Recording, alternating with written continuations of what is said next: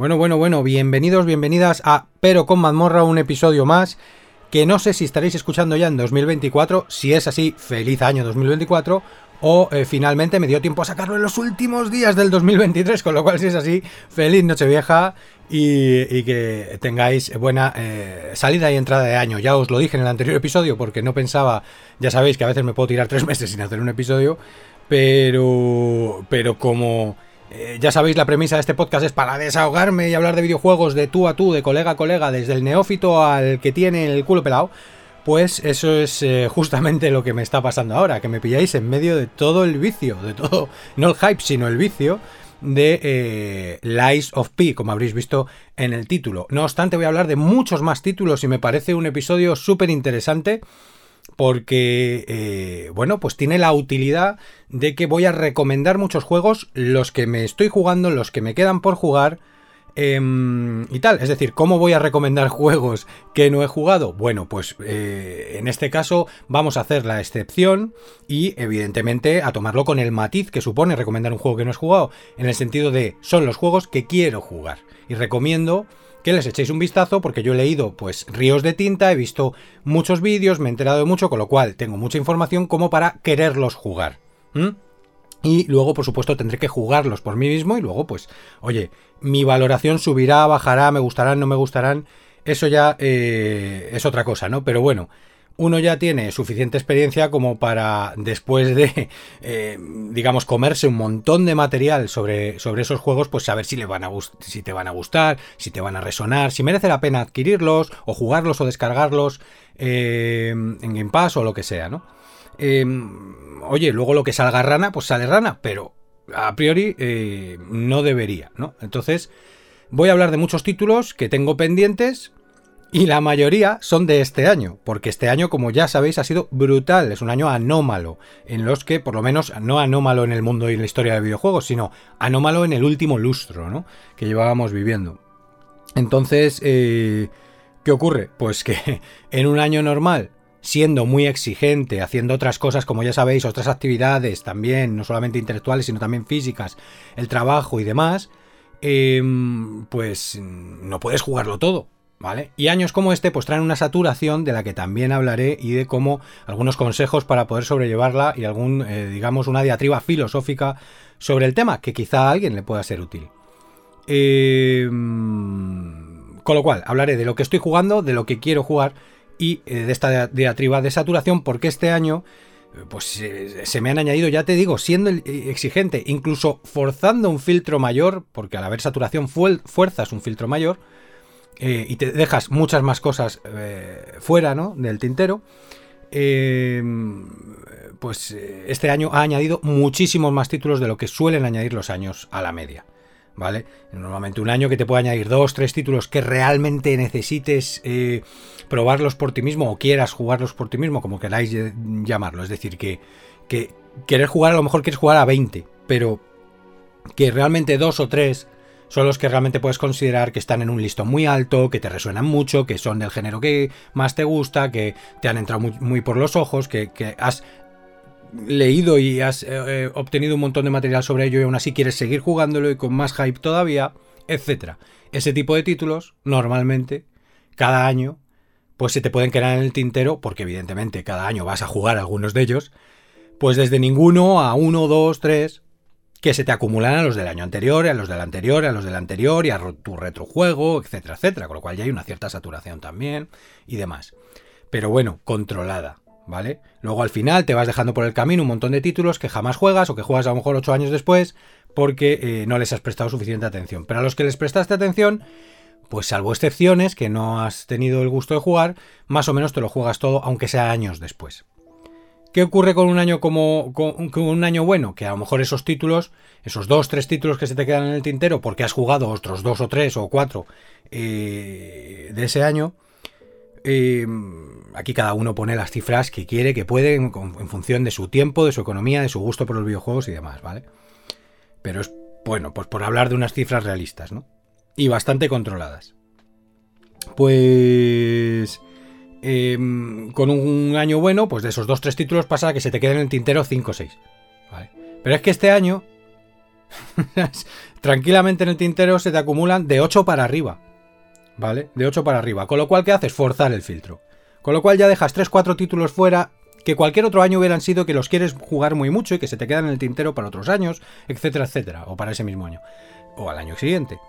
Pero en este año, pues eh, tienes que forzar el título y el filtro y se quedan esos títulos fuera y aún así se te acumulan 8 o 9 en el tintero. ¿Vale? De las diferentes plataformas, por supuesto. En una plataforma a lo mejor reduces algo el número. Em, entonces de todo esto voy a hablar, pero el monográfico del de, el programa de hoy, que quizás sí, debería haberme esperado a terminármelo, etcétera, pero es que volvemos a lo mismo, a la premisa original de por qué hice, pero, pero con mazmorra y por qué lo hago, para desahogar. Entonces estoy tan viciado al Lies of P, tan viciado, que lo quiero desahogar. Y además, eh, llevo más de la mitad del juego, y estos no son juegos, digamos, tan, tan, tan brutales, tan obras maestras, tan arriba del listón, tan dar capones con la barbilla al resto, tan comparados y competitivos con el resto por parte de gente, de guerras de consolas, de sectarios, de gamers en general, que eh, necesites eh, explorarlo con 100 horas, ciento y pico, como puede ser un Zelda Tears of the Kingdom, para ver que es que tiene secretos y secretos y más secretos y más cosas que descubrir, etcétera, porque si no es posible que te quedes mamoneando en las mismas cosas durante 80 horas y no hayas ni avanzado en la historia o no hayas visto todavía zonas completas del juego, ¿no? No, no, este es un juego largo, pero eh, es un juego que llevando más de la mitad sabes que el New Game Plus y el New Game Plus Plus, luego hablaré de ello, tiene más cosas que ofrecerte, sabes que algún secreto te aguarda, pero bueno, ya sabes cómo va el combate, ya sabes cómo va eh, todo el escalado de personaje y las builds, ¿vale? Eh, eh, digamos los elementos RPG, ya sabes la inmersión tanto a nivel musical como de sonido, como de gráficos, como técnico, como de gameplay, como mecánica, como narrativa más o menos qué te están contando, bastante, etcétera, etcétera. Además de todo el material que te hayas comido previo a jugar al juego y durante, mientras juegas por, por desahogar el hype. Em, después de jugarte más de la mitad, pues... Eh, es decir, es un juego del que ya puedes hablar. Y en cualquier caso, estoy avisando esto para que sepáis, porque eso me parece una cosa sana, para que sepáis que eh, pueden faltar datos, que puedo tener algún dato que no es tan así o que tiene otros matices, etcétera, porque eh, no me lo he jugado completo ni he echado una partida New Game Plus, ni un New Game Plus Plus, etcétera.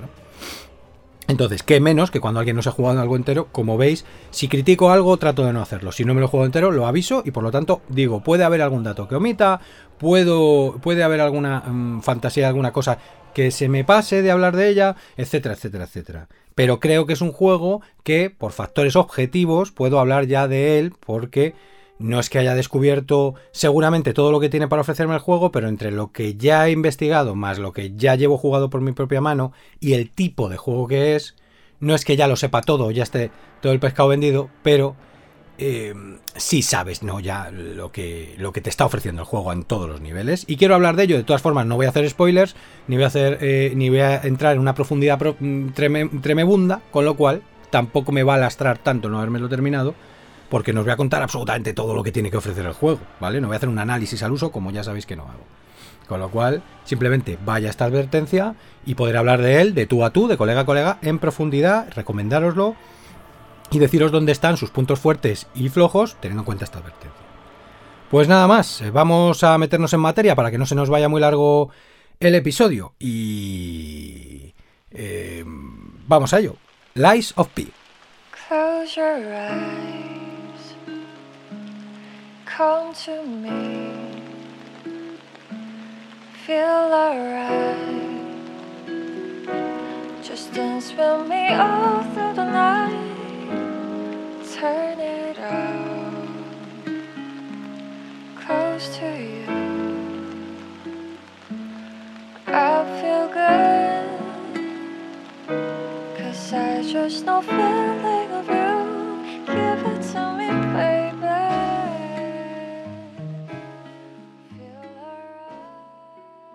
Bueno, pues Lies of P, que es un juego de, eh, no sé si es el publisher NeoWiz, que sacó también el School, y, em, entre otros, ¿vale?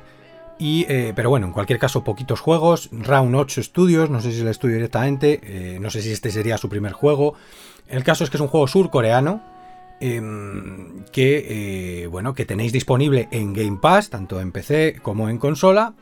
Y, por supuesto, lo podéis adquirir em, ahora mismo a precio reducido también. O sea, te quiero decir que no tiene unos precios exorbitantes de salida en, Steam, en otras plataformas del tipo.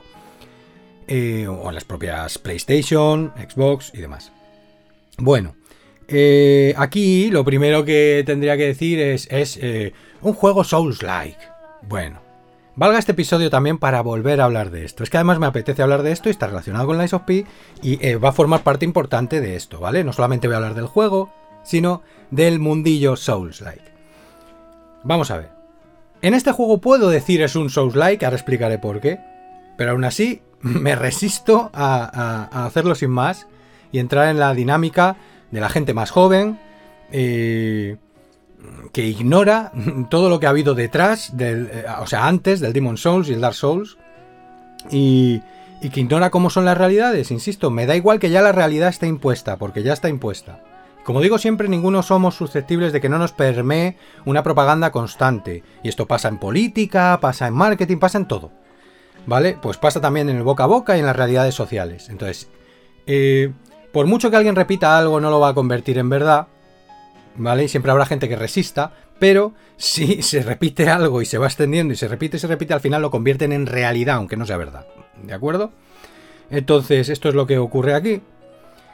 Eh, eh, y en el caso de este juego no me importa ¿vale? Eh, llamarlo Souls-like, y ahora explicaré por qué, pero me resisto a hacerlo sin este matiz. Que de él ya hablé en el episodio del Elden Ring y, cada vez que hable de, un juego que la comunidad llama Souls-like, eh, diré exactamente lo mismo.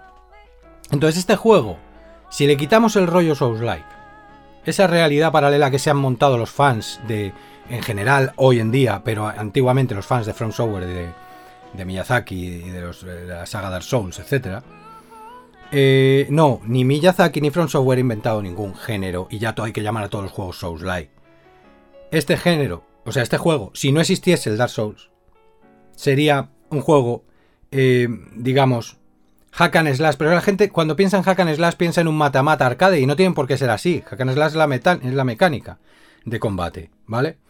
eh, hack and slash, digamos, difícil y estratégico, como eran millones de juegos antaño, en los 80, o sea, en los 90 sobre todo, a principios de los 2000, eh, incluso a finales de los 80, eh, hack and slash eh, ARPG, porque tiene elementos RPG, pero también lo puedes llamar que es un RPG de acción, ¿vale? Evidentemente no es un juego de rol mayor, no es un CRPG, no es un juego que emule el rol de lápiz y papel, no es un eh, JRPG al uso, no es un RPG que quiere ser muy profundo en el sentido RPG, ¿no? En el sentido decisiones de la historia, en el sentido de muchas más decisiones de desarrollo de personaje, etcétera, etcétera. Entonces, digamos que tiene elementos RPG, pues como tenía el, Castlevania Symphony of the Night y tantos otros, y se tienen como RPGs, con lo cual lo puedes llamar RPG, o rol menor, o como lo quieras llamar, y como es de acción, ARPG, ¿vale? que algunos dicen ah, RPG. de repente también. Ahora, RPG significa otra cosa que no sea acción. Bueno, pues eh, en este caso también es asiático, o sea que no hay problema. ¿Vale? Eh, y también puedes decir que en vez de ser una RPG, pues tiene elementos RPG por un tubo. Me parece bien. Cualquiera de las dos cosas. Hack and Slash, que sería la mecánica de combate, estratégico, ¿vale? Que antiguamente no se decía esto porque todos los juegos para poder durar eran muy difíciles. Y claro que tenían que ser estratégicos. Algunos eran injustos y no contaba tanto la estrategia, ya lo sé. Y excepciones hay para todo, algunos eran fáciles también en aquella época. Pero eh, la regla general es que fueran difíciles para poder durar y que si estaban bien hechos, además te los pasases de manera estratégica, o incluso aunque los desarrolladores no lo hubieran hecho tan aposta así, el jugador al final lo convertía en eso, ¿no? Y eso formaba parte de la diversión. Cómo pasarte un juego, pero era una cosa a la orden del día. Eran literalmente casi todos los juegos así, como digo siempre. ¿Vale? Entonces, eh, hack and slash estratégico, ARPG, lo puedes decir suelto o puedes fusionar. Hoy en día la, fusión de géneros es brutal, desde hace muchísimos, muchísimos años. Em, y ya está, eso es lo que es, si no existiera el rollo Souls-like. ¿Vale? Eso es lo que es. Y eso es lo que es Dark Souls y Demon Souls. Y eso es lo que es Elden Ring. Y eso es lo que es eh, eh, Wolong. Y eso es lo que es Nioh. Y eso es lo que es todo esto. Inclusive Niña Gaiden. Y lo otro y lo demás allá. Unos son más de acción y aventura. Otros son más RPG. Etcétera, etcétera, ¿vale? Y esas son las etiquetas y esos son los géneros.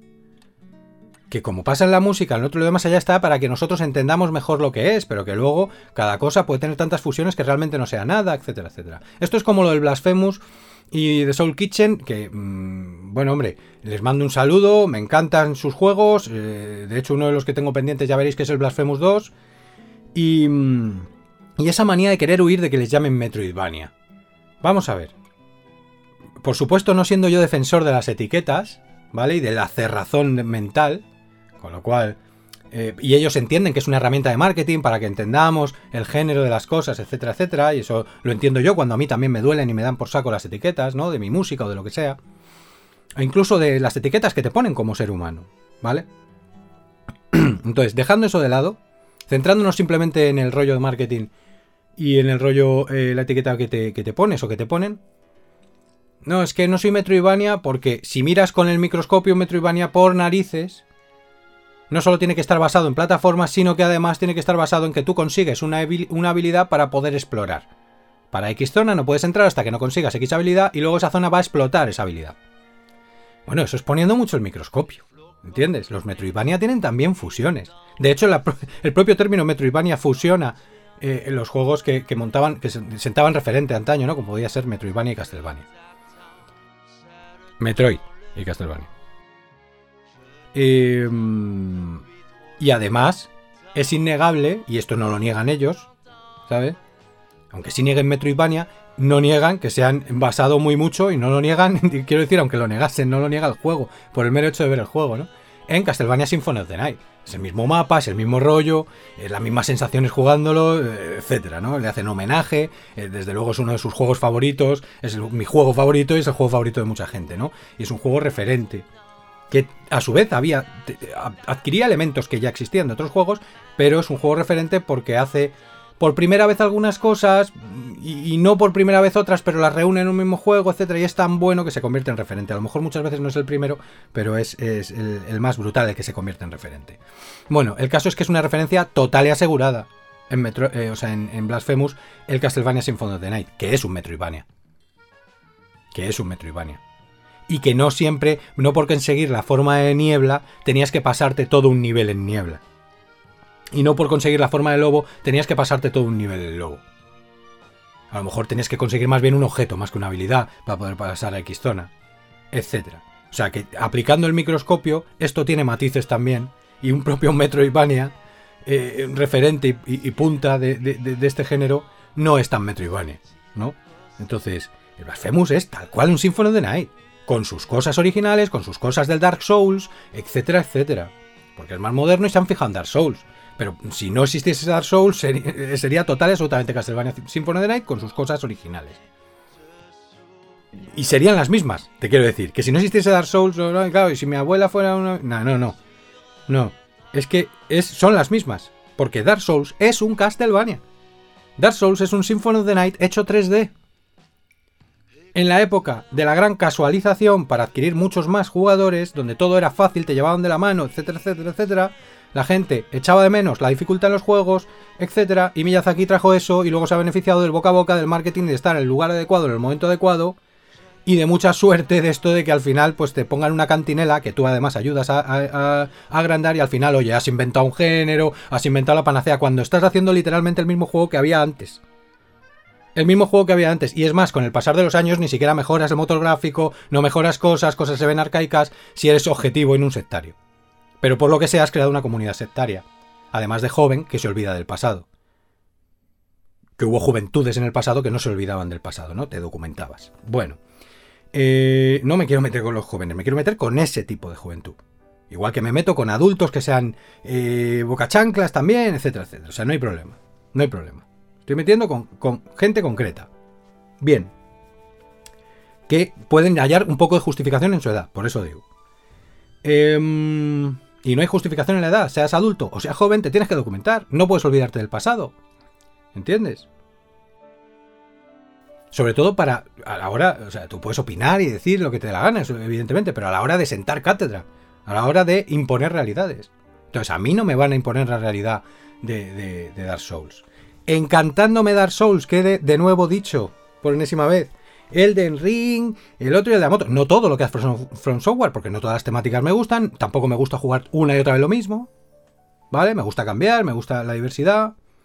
Unos juegos que tiene son mejores, otros peores. ¿Vale? Y los sectarios no son objetivos, son sectarios. ¿Vale? Y los que no son sectarios, pero no son objetivos y se meten un poco en ese rollito, pues a lo mejor no son sectarios, les puedes hacer razonar más, pero están repitiendo como loros lo que dicen los demás. ¿Vale? Y no es cierto. Y Dark Souls y toda su saga y Demon Souls y, lo demás, y lo demás allá es un Castlevania al uso o ese tipo de juegos. ¿Vale? O ese tipo de juegos. Difíciles, donde cada movimiento lo tienes que... Tal. A lo mejor un poco más pues un poco más de dificultad. ¿Sabes? A lo mejor ya hasta depende del título que estemos hablando, porque muchos también tienen carroña matable, ¿vale? Y unos jefes son más fáciles, otros más difíciles, depende de tu estilo de jugar, se te atragantan unos u otros. Al final, cuando das con la tecla y sabes cómo jugar, pueden llegar a ser incluso más fáciles que los juegos de antaño. ¿Vale? En otras ocasiones sí que eh, parece hasta artificial, la dificultad es súper difícil. O sea, ¿vale? Pero eso, bueno. Pero te quiero decir, como premisa, como premisa, ¿Qué más da que cojas una habilidad o no para poder explorar y entrar en otro sitio? O si es más mundo abierto o menos mundo abierto, más explorar o menos explorar. Son niveles diseñados como eran literalmente todos los juegos antes. Incluso los que son por pantallas, no hace falta solo hablar del Castlevania Symphony of the Night, puedes hablar de los Castlevanias que iban por fases. ¿Vale? El grueso de Castlevanias que iban por Stage 1, Stage 2, Stage 3, tal. Como un Ghosts and Ghosts, un Ghosts and Goblins, ese tipo de juegos. Ostras, más difícil que el Ghosts and y que el Ghosts and Goblins, el Super Ghosts and Ghosts que tenías que medir cada centímetro, cada píxel, cada cosa, no hay nada. Y en eso también se habrá basado Miyazaki, pues son los juegos de nuestra juventud, de nuestra adolescencia, de nuestra infancia, así es normal. Y también pillaría de aquí, de allá, más las ideas originales que pusiese. ¿Sabes? Pero es que es eh, lo que te digo, no voy a ponerme ahora a decir títulos, estoy escogiendo unos títulos.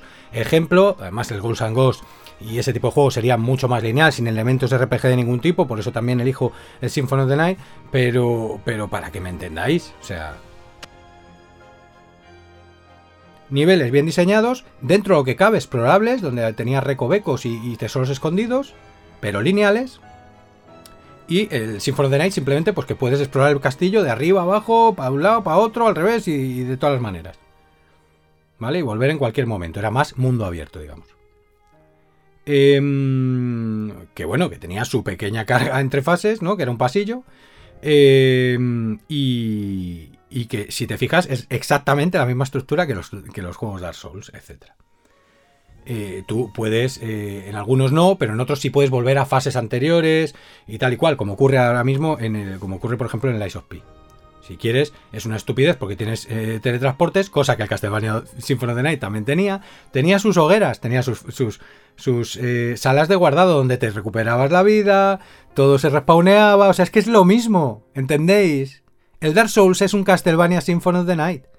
Ostras, tío, y que esto no esté en la cabeza de todo el mundo y uno sea el Metroidvania y los otros Souls-like y haya inventado un género, me flipa. Es que es literalmente un Castlevania Symphony of the Night. Además, también se basó en Zelda. Además, también se basó en Zelda, dicho por Miyazaki. Pero vamos, donde los que lo que han copiado es los juegos de aquella época y entre ellos el Castlevania Symphony of the Night. ¿Entiendes? Que son juegos que entrabas en una, en una fase, en un nivel que estaba perfectamente bien diseñado, que tenía sus recovecos, que tenía sus atajos, que tenía sus tesoros que tenía sus misterios y que cada chaíñas contaba, sobre todo en ciertas fases. Porque no llegases con el nivel adecuado o porque directamente es que el juego te requería que hicieses el, paso atrás, que, usases las magias que, que, estaban ocultas y que no eran fáciles, que usases tu nuevo equipo y encontrases mejor equipo y mejores habilidades y que las usases, y que midieses tus golpes, midieses la animación del otro de, cada enemigo. Ostras, fases donde estaban volando unos buitres, las medusas que te convertían en piedra, entonces era muerte asegurada porque caías a los pinchos, etcétera, todo pinchaba, todo mataba. ¿Quién no se ha encontrado con fases así en los juegos de antaño? Pues los jovencitos que no los han jugado. ¿Entiendes? Pero los que los han jugado es que eso es así. Lo llevas al 3D, bueno, lo llevas al 2D, es Blasphemous y juegos de ese estilo, lo llevas al 3D, es Dark Souls. Entonces, todo se llama Souls-like. Bueno, pues todos esos Souls-like entran en esta estructura. ¿Entiendes? Y cuanto más copian Dark Souls, más entran en esta estructura.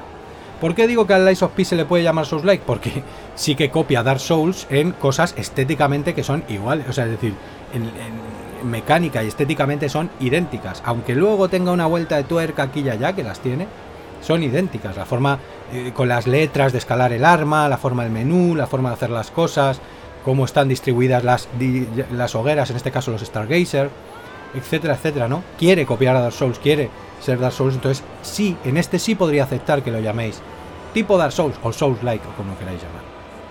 Porque este sí quiere copiar a Dark Souls. Pero el Wallon, que es de los creadores del Nio, etcétera, y tal, son juegos de motu propio. De motu propio. Que no tienen el sectarismo de Front Software ni la adoración de Front Software, que tienen gente que les gusta más, gente que le gusta menos, pero que tienen no sus vueltas de tuerca con respecto a Dark Souls, sino sus vueltas de tuerca con respecto al género. ¿Vale? Y tal. Entonces esos yo no los llamaría Souls-like. Este sí, porque este, ostras, si me pones un mismo escalado que el del Ring o que Dark Souls, pues te tengo que llamar Souls-like. O sea, ¿entiendes? Porque te has querido copiar.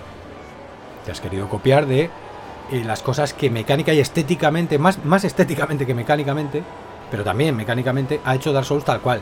Y luego les has dado un giro de tuerca, tus cosas originales, y tus cosas que haces mejor, tus cosas que haces peor, etcétera. Pero aquí sí podría llamarle así por eso. Por eso. No obstante, y a pesar de que esté copiando a Dark Souls en ciertas cosas, estructuralmente lo que es es, pues eso, un Castlevania en 3D. Lo que es es literalmente como eran los juegos antaño. ¿Vale? Solo que en este caso, como copia Dark Souls mecánica y estéticamente muchas cosas, si queréis llamarle Souls Likes, sin problema. Pero es que es lo que te digo, o sea, te pones a y Metroidvania y no sé qué, y los otros que no se quieren llamar Metroidvania, las Famous, no sé qué, no es que no son Metroidvania, son RPGs, no sé cuántos, es como eran todos los juegos y tiene toda esa mezcla de géneros, etcétera, etcétera. Y el Castlevania Symphony of the Night es exactamente igual. Tú tienes un personaje, unas. Eh, da igual que no escales las mismas armas, sino que tengas un montón de armas, etcétera, etcétera. Eh, y tal, claro, sí, hay cosas, pequeñas cosas que funcionan de manera diferente, pero que, claro, o sea, en cualquier otro género, en cualquier otra estructura donde no exista este sectarismo y esta tontería generalizada, esas pequeñas cosas son simplemente cambios de mecánica que por sí solas además no es tan importante como para decir que cambia el género. ¿Entiendes? O sea, el hecho de que tú tengas 20 armas o 24 armas o 50 armas, que ya son, ¿eh? Y en el Symphony of the Night tengas 100, que no es muy diferente, como veis. Em, y en el Symphony of the Night no escalen, sino que vas cogiendo cada vez mejores armas, aunque luego, ojo, tienes que elegir la que te va mejor. Es que es lo mismo, si es que tienen una cierta animación, unas son más pesadas, otras más rápidas, unas van mejor con unas combos, otros con otros, etcétera, etcétera. Es lo mismo con su rollo, en su momento, con sus limitaciones, con su tipo de juego, pero es exactamente lo mismo, es que no es que estemos, es que esté retorciendo yo una realidad, que es lo mismo. ¿Sabes? Y no las escales, sino que tengas que ir cambiando de equipo. Sí, claro que se parece más a otros juegos de rol, claro que se, tal, porque los otros han pillado el hecho de que tengo 15 armas, 20 armas y las voy escalando con mi nivel y tal. Pero es que ese sistema no cambia un género, ese sistema pues es, es un sistema distinto de pesquisa, de build, como tantos y tantos otros juegos en otros géneros tienen con respecto a sus congéneres y no, y no dicen que han inventado un género ni, ni, forman parte de otro género. ¿Me explico? Es más, escalar por, por atributos está a la orden del día. Porque al final, eliges el arma que te va bien, con las animaciones que te van bien, tienes que medir muy mucho cómo haces la esquiva, cómo haces el bloqueo, cómo atacas, incluso en un juego como el Symphony of the Night, cómo es el nivel, por dónde te salen, con qué trampas tienes que tener cuidado, con qué tal, hay niveles que son infumables, etcétera, que todo te mata, tienes que tener excesivo cuidado y luego tienes tus truquitos para sobrevivir. Que en esos juegos accedes a más truquitos porque, bueno, formaban parte de. Tienes tus magias, tienes tus pociones, tienes tu tal, pero es que es igual, literalmente en Dark Souls. Es que quien quiera ver la diferencia, no hay diferencia. ¿Entiendes? Por mucho que queráis retorcer una mecánica decir esto, no son suficientemente importantes. Y en algunos casos es que no tiene diferencia ninguna en esencia, y en otros casos ni, ni en esencia ni, ni, ni en general. Con respecto a lo que eran esos juegos. ¿Entiendes? Las hogueras, las salas de guardado. Los teletransportes, pues en vez de ser las salas de guardado eran otras salas. Oh, Dios mío, qué cambio. oh, Dios mío, qué cambio.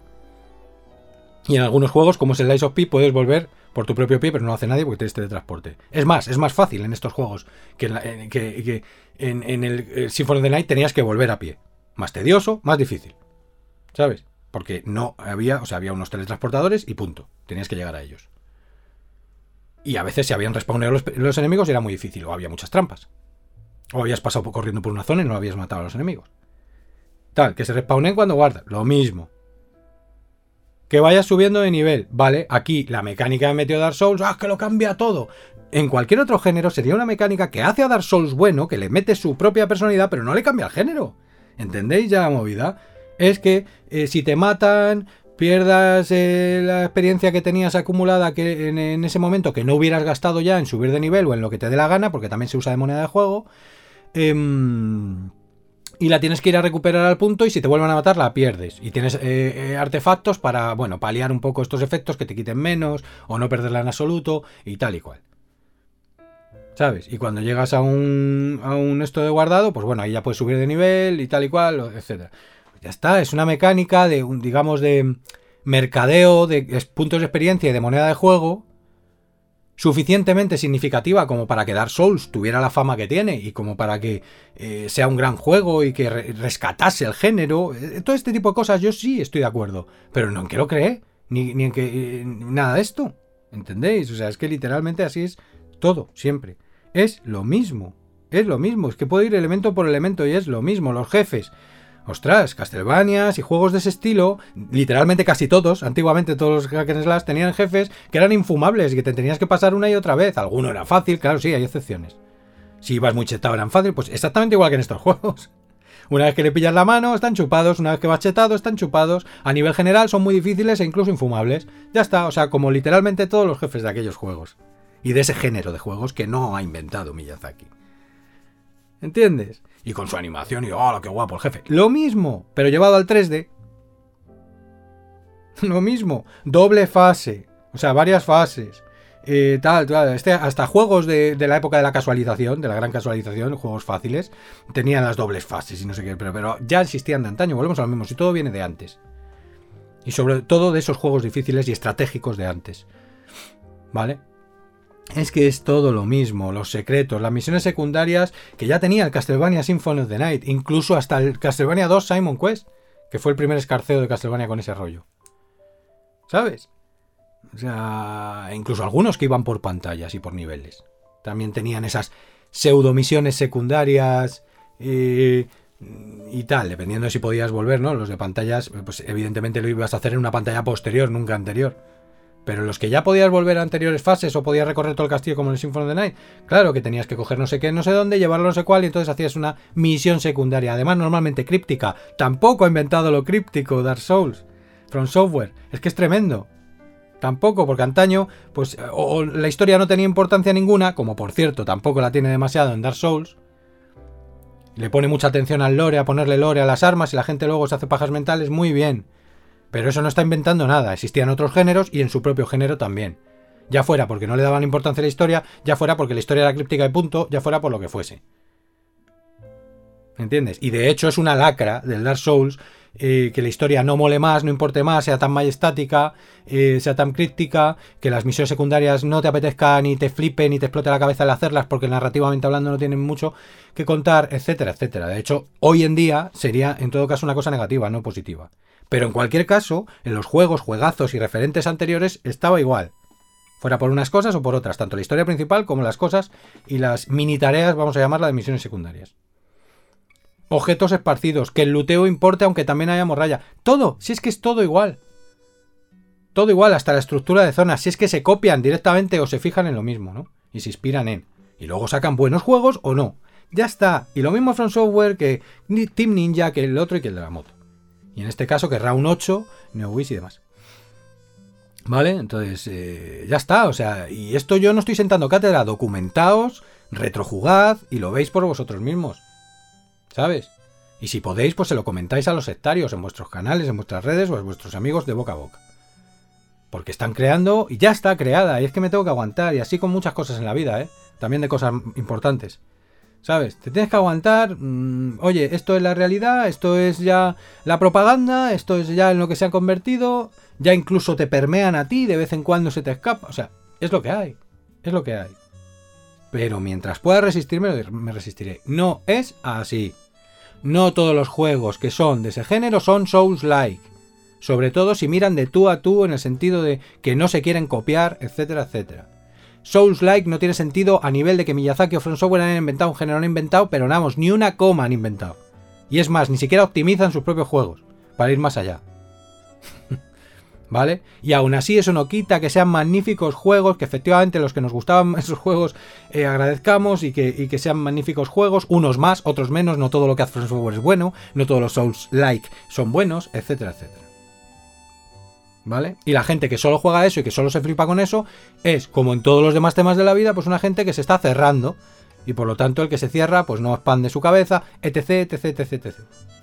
Que todos tenemos géneros favoritos y tenemos nuestro sota, caballo y rey en nuestras cosas, pero también hay que intentar abrirse, etc. Vale. Una vez dicho todo esto, que es una de las cosas que me apetecía desahogar, y que me parece importante que sea de los pocos que lo dice, ¿sabes? En el mundo de los videojuegos.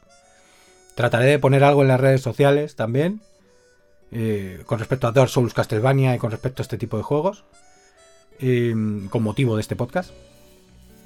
Recordad, arroba pero con mazmorra. Darle a seguir, que no cuesta nada, es un clic. Luego le dais a seguir a analfabetos. Leñe. Eh, no es que yo vaya a vivir de esto ni necesite seguidores, si me importa tres pepinos, pero no me importa tres pepinos el hecho de que, leñe, podéis ver lo que publico, podéis contestarme de vez en cuando, que hablemos de algo y tal, tal, tal, sobre todo si nos cuesta. Si no lo hacéis, pues no lo hacéis. Ya está. vamos, ya no os pido... Eh, eh, nada, si es que no os pido nada, si es que me da igual. es que estoy muy cansado también ya del mundo internet hoy en día, yo creo que todos, ¿no? De tal, de cual, hacer lo que os dé la gana. Eh, si viviera de esto, pues sería más pesado, claro, pero como no vivo esto, pues arroba pero con mazmorra, hablamos de videojuegos si os da la gana, siempre constructivamente, toda crítica será bienvenida, eh, vuestra opinión, etcétera, etcétera, en Twitter o X, como la queráis llamar, sobre todo, en Instagram después, eh, por último, menos prioritario y que encima te pierdes algunas publicaciones, pero bueno, también estoy ahí en Facebook. Y, arroba pero con mazmorra, pues eh, para los podcasts, ya sabéis, donde estáis escuchando esto, Spotify, eh, Evox, em, Google Podcast y eh, darle a suscribir porque no saco periódicamente episodios. Y arroba pero con mazmorra también en Twitch y en YouTube. Ya no estoy subiendo streamings de vídeo, pero puede ser que en un futuro lo suba precisamente por mi regularidad, darle a suscribir al canal. Todo esto son clics que, oye, mira, pim pam, pim pum, los hacéis y fuera. Eh, pues lo dicho, pondré algo a colación de esto. Eh, y ya os digo, sois que soy de los pocos que, que, que, mantiene la cordura, por lo menos públicamente en ese sentido. Yo espero que haya muchas, sé que van a ser minoría, pero que haya muchos, muchas personas que sepan esto tranquilamente y que lo tengan bien en cuenta. Eh, y tal, digo yo, digo yo que lo habrá. Y que públicamente pues somos muy pocos. Eh, dicho esto, ya vamos a entrar en materia en el Ice of P que se le puede llamar Souls-like porque efectivamente, copia del Dark Souls, no solo el tema de hogueras, que insisto, está copiado a su vez de otros juegos, etcétera, etcétera, sino, pero bueno, estética, mecánicamente funcionan igual que en Dark Souls, sino el escalado, la forma del menú, todo eso os vais, el que hayáis jugado, sobre todo el Den Ring, ¿no? Que es el más eh, generalizado, el más moderno, tal, tal, tal, vais a ver que es lo mismo. Tiene sus pequeñas peculiaridades, no escala igual, el, el, cap, o, digamos, el... Em, oye, esto merece la pena subirlo hasta nivel 20 nada más, esto hasta nivel 30, porque el cap, eh, que es el tope donde ya eh, no subes mm, eficientemente, es aquí o allá, todo eso cambia, evidentemente. Todo eso, eh, temas ya de microscopio, de cómo sube, cambia. Y de hecho esto, diría yo que no, teniendo importancia, no puedes farmear tan fácil. Es decir, el juego sigue manteniendo una cierta tensión y dificultad por mucho que subas y que escales. ¿Vale? Pero a su vez, y entonces eso estaría, para los amantes de la dificultad, mucho mejor hecho que los juegos de Front Software. Y sería más difícil que los juegos de Front Software. Pero, por otra parte, a mí me ha parecido, también uno tiene el culo pelado y tal, pero bueno, que salvo excepciones, a nivel general a lo largo de los niveles es más pasable, tiene menos eh, guarrerías, que algunas veces, insisto, son bastante artificiales y bastante a más mala leche, pero también pasaba en los Castlevania. Eh, y de Castlevania os puedo asegurar que soy fanático, acérrimo. ¿eh?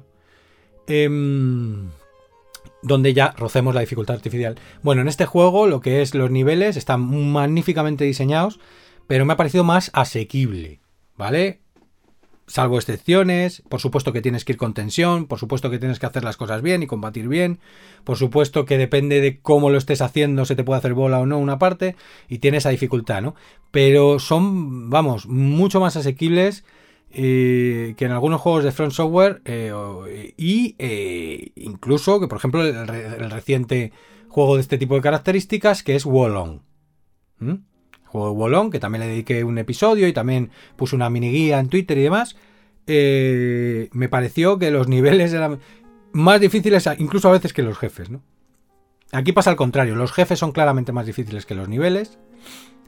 Y volvemos a lo mismo. Hay jefes más fáciles, más difíciles, dependiendo de tu forma de jugar, de si juegas con espectro o sin espectro y demás. Eso es lo mismo de siempre. Molan todos, son muy diferentes entre sí, tienen movesets, set de movimientos muy diferentes.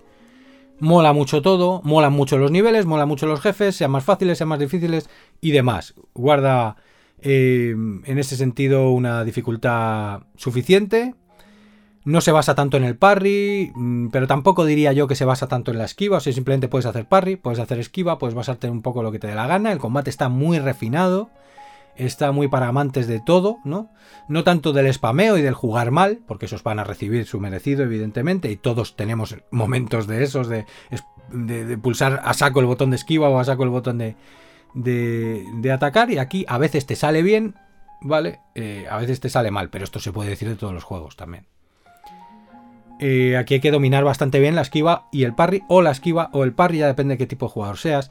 Tienes muchas armas que, que no solamente cambian estéticamente y tal, cosa que Front a veces peca de ello y, demás, ¿no? Que tiene tres tipos de armas y luego todo lo demás son redundancias. Aquí la verdad es que tiene bastante diferencias unas armas y otras, aunque yo estoy usando más o menos las mismas, porque en un primer run, pues al final te afianzas en un par de tipos de arma y también en una build, ¿no? Este juego llama mucho más a jugar un New Game Plus y un New Game Plus Plus. Lo primero porque no te muestra todo en, la primer, el primer run. Que es, vale, todos los juegos siempre se reservan algo para el New Game Plus. Todos los juegos de este tipo. Pero este juego no solamente te van a salir los, los monstruos de nuevo más difíciles, etcétera, etcétera, sino que ya sé, porque yo no he llegado ahí todavía, pero sé que en el árbol de habilidades, por ejemplo, que esto volvemos a lo mismo, es también un poco artificial, ¿no? Porque tú podrías dar el árbol de habilidades con seis fases, siete fases. Y luego hacer tu New Game Plus, New Game Plus Plus. Entonces es tan fácil como he recortado la fase 7, la fase 6, te las doy en los siguientes New Games. Eh, y en el primer run solo llegas hasta fase 5 del árbol de habilidades. O sea que tampoco nos volvamos locos, ¿vale? Pero bueno, mm, aunque sea una marranada, es una marranada que te eh, incita a rejugar. Para ver y mejorar tu personaje y ver esos poderes de nivel 6, de, fase 6 o de fase 7 del órgano Pi, que viene a ser el árbol de habilidades. Que tienes que ir desbloqueando mediante eh, piedras de cuarzo que te las suelen dar mini jefes o jefes o, eh, cofres que están muy bien custodiados dentro de un nivel por muchos cerdos que están puestos, por muchos enemigos que están cerdamente puestos, ¿no? Es decir, son escasos, algunos los puedes comprar por muchísimo ergo etcétera. El ergo es, digamos, la moneda, las almas, ¿vale? Etcétera. Con las que subes de nivel y con las que pagas las cosas. Lo que te quitan al morir, vaya. Y porque es un Dark Souls, ¿vale? Por eso os digo que este lo podéis llamar Souls-like. O sea, es, es ese tipo de género de juego, con todas las similitudes que eso ya iba a tener, que es lo que hemos hablado antes, pero aparte este sí se quiere parecer a Dark Souls y quiere venderse así, porque como ya se ha instaurado la realidad, pues los desarrolladores, que muchos de ellos además también son jóvenes, pero otros simplemente quieren vender, pues eh, ya lo hacen así, ¿no? Y en este caso es que lo copia, vaya. Eh, entonces, eh, lo dicho, con esos cuarzos, luego vas eligiendo cada cuarzo eh, una ranura, que al principio son dos, luego son tres, luego son cuatro, em, para desbloquear una, mm, digamos, habilidad pasiva. Es decir, por ejemplo, tienes una habilidad pasiva que es tener un frasco más, que aquí se llaman células de pulsos, que serían los estus en el Dark Souls, ¿vale? Que es la poción de vida de toda la vida. Pues em, que es otra mecánica que Dark Souls hizo de X manera, que no es suficiente para cambiar un género, ¿vale? Y, ya está. Y se alejó de las típicas pociones del, rol de toda la vida. Puedes tener solo X, se te, eh, se te rellenan cada vez que, vas a... Pues bueno, pues está muy bien, hace Dark Souls un juego maravilloso, pero no cambia un género, ¿no? Bueno, a lo que voy. Eh, pues imagínate, eh, subir, ¿no? El número tienes, tienes 3, pues subir a 4. Pues esa pasiva solo la consigues si rellenas con dos cuarzos una habilidad en una ranura y otra habilidad en otra ranura. Estas habilidades, con las fases también vas accediendo a distintos listados. Listado de fase 1, listado de fase 2, listado de fase 3. Y las tienes de diferentes características. Ataque, defensa, habilidad y, em, y miscelánea. ¿Vale? Entonces las de ataque pues tienen que ver normalmente con el tiempo de aturdimiento que dejas en el arma, porque aquí también rompes la postura. Hay una, como una barra invisible en el, que en otros juegos está visible, aquí está invisible en, el, en los monstruos, en, en, los enemigos, que la rompes sobre todo a, base de atacar muchísimo, muchísimo, o de atacar con ataques secundarios, ataque cargado y demás. Y una vez que se la rompes, se pone la vida en blanco, ¿no? Eh, se rodea de una barra blanca y eso quiere decir que si le haces un ataque cargado más, eh, lo vas a dejar listo para un ataque letal, que lo haces ya con el, con el R1 o el RB, como lo queráis llamar, es decir, con el ataque ligero. Te pones delante de ellos, tiene una marquita roja, le das y harías un ataque letal. Eh, bueno, pues tiene que ver con estas cosas, con subirle el, daño a las armas si pasan determinadas cosas, con eh, cosas de ataque en general, ¿no? Que el monstruo no recupere vida, porque hay una cosa que se llama guardia, que tú cuando te hacen daño, cuando haces daño, sobre todo si has bloqueado, es como la vida más oscura, que si tú le sigues metiendo golpes al enemigo, pues la vas recuperando la vida, ¿no? Em, pues hacer que el enemigo no recupere tanto después de un golpe, tal, porque el enemigo, otra cosa que tiene una vuelta de tuerca que tiene el Ice of P es que si estás un tiempo sin pegarle, se va recuperando vida. No como en Elden Ring o como en este tipo de juegos que que si te alejas o si haces el pájaro es cuando recupera la vida entera y, te dan por saco, ¿no? Para que no hagas el pájaro, no. Pero en este, simplemente con el que estés tiempo sin pegarle, aunque estés corriendo al lado suya, eh, va recuperando vida poco a poco. Para que. Y, a mí me parece más elegante esta manera, sinceramente. Son cositas pequeñitas, ¿no? Detalles que me parece que muy estudiados y están muy bien. Porque hace que no puedas descuidar un combate, evita que hagas el pájaro sin hacerte la guarrada de que se llene la vida entera el monstruo Em, pero te permite un respiro. O sea, está muy bien. Me ha gustado mucho la sensación de esto. Bueno, pues las de ataque tienen que ver con todo esto. Las de defensa, pues con las cosas de defensa, evidentemente. Del tipo de mejorarte la esquiva, el daño que te llevas. Mm, mejorarte también recursos que tienes de defensa, etcétera, etcétera. O sea, es que son un montón de cosas diferentes. Las de habilidades y demás, pues, pues tienen que ver con. Hay unos cargadores del brazo legión, que ahora lo explicaré pues mejorarte esos cargadores, eh, mejorarte los ataques letales, mejorarte los ataques de fístula, que son como los ataques especiales de las armas, las magias de las armas, etcétera, ¿no? Y otras más cosas, y miscelánea que te suelen mejorar los consumibles y armas arrojadizas. Bien. Pues tú vas eligiendo poderes de esos, no puedes elegir tres poderes, tres ranuras de defensa, tienes que ir cambiando y, o dos ranuras de defensa, depende de la fase que estés, y obtendrías una vez que pongas esos poderes, lo que te dan esos poderes más la pasiva a la que van asociados, que es como digamos el poder más fuerte. ¿no? Una vez que desbloqueas dos poderes pasivos en una fase, vas caminando y caminas por fin a la siguiente fase. ¿Vale? Fase 2, haces lo mismo. Fase 3, en la fase 3 ya tienes que poner tres ranuras, con lo cual para cada poder pasivo necesitas tres cuarzos. En la fase 4, para cada poder pasivo necesitas cuatro eh, cuarzos. Em, eh, y, ya está. Y luego tienes esta fase 5 en, el primer run. Luego New Game Plus, fase 6. Y no sé si fase 7 es ya en el New Game Plus Plus o es en el propio New Game Plus. Que te dan cosas ya más avanzadas, ¿no? Que ya ni necesitas en algunos casos. Dependiendo de tu forma de jugar, querrás subir unas cosas, querrás subir otras, otras son objetivamente más inútiles, otras no, tal. Ahí tienes todo un mundo para crear una build. ¿Cómo se crea la build también? Pues con los atributos famosos con los que elijas subir, que los han cambiado un poco con respecto a Dark Souls, pero es lo mismo, ¿no? Esta motricidad, que básicamente es la fuerza, pero en vez de fuerza la han llamado motricidad. Y digamos, es la potencia de golpe, armas basadas en potencia de golpe, como espadones y demás. La técnica, que viene a ser la destreza, pero en vez de llamar la destreza, la han llamado técnica. Por supuesto, la vitalidad y el vigor, la vida y la barrita verde de resistencia, de vigor, que se te gasta cuando esquivas, cuando eh, haces parry, cuando golpeas, etc. Cuando corres y demás, y que tienes que vigilar y hacer una buena gestión y administración de ella y tal. Que es eh, otra cosa que dices tú, la introdujo. Vamos a ver, existían otros juegos, ¿vale? No en el Symphony of the Night, pero en otros juegos, volvemos a lo mismo. Eh, es una mecánica más que mejoras el género, no cambias el género. Y que de todas formas, claro que existían juegos antiguos. Eh, tenía que meter el matiz. Entonces, vitalidad, vigor, motricidad y técnica, que sería para las armas basadas en fuerza, las armas basadas en destreza. Y luego tiene también, eh, bueno, capacidad, que es el peso que puedes llevar, que estos son bastante guarros con esto, ahora lo explicaré. Eh, también te sube cosas de la defensa y del brazo legión, pero lo que te sube básicamente es la capacidad de peso que puedas llevar para mantenerte ligero, que a la hora de esquivar y a la hora de ser rápido importa, ¿vale? A alguna gente, otros juegan a parries y juegan más pesados, les importa tres pepinos estar ligeramente pesado o pesados, ¿no? Y eh, el avance, que el avance es, digamos, el daño elemental, ¿vale? El daño de fuego, el daño eléctrico, el daño de descomposición, el daño de veneno, tal. Eh, para las armas basadas en avance, que pueden estar basadas en destreza y avance, ¿no? Porque sean, oye, te va a subir o en fuerza y avance, ¿no? En motricidad y avance o en técnica y avance. Eh, vale.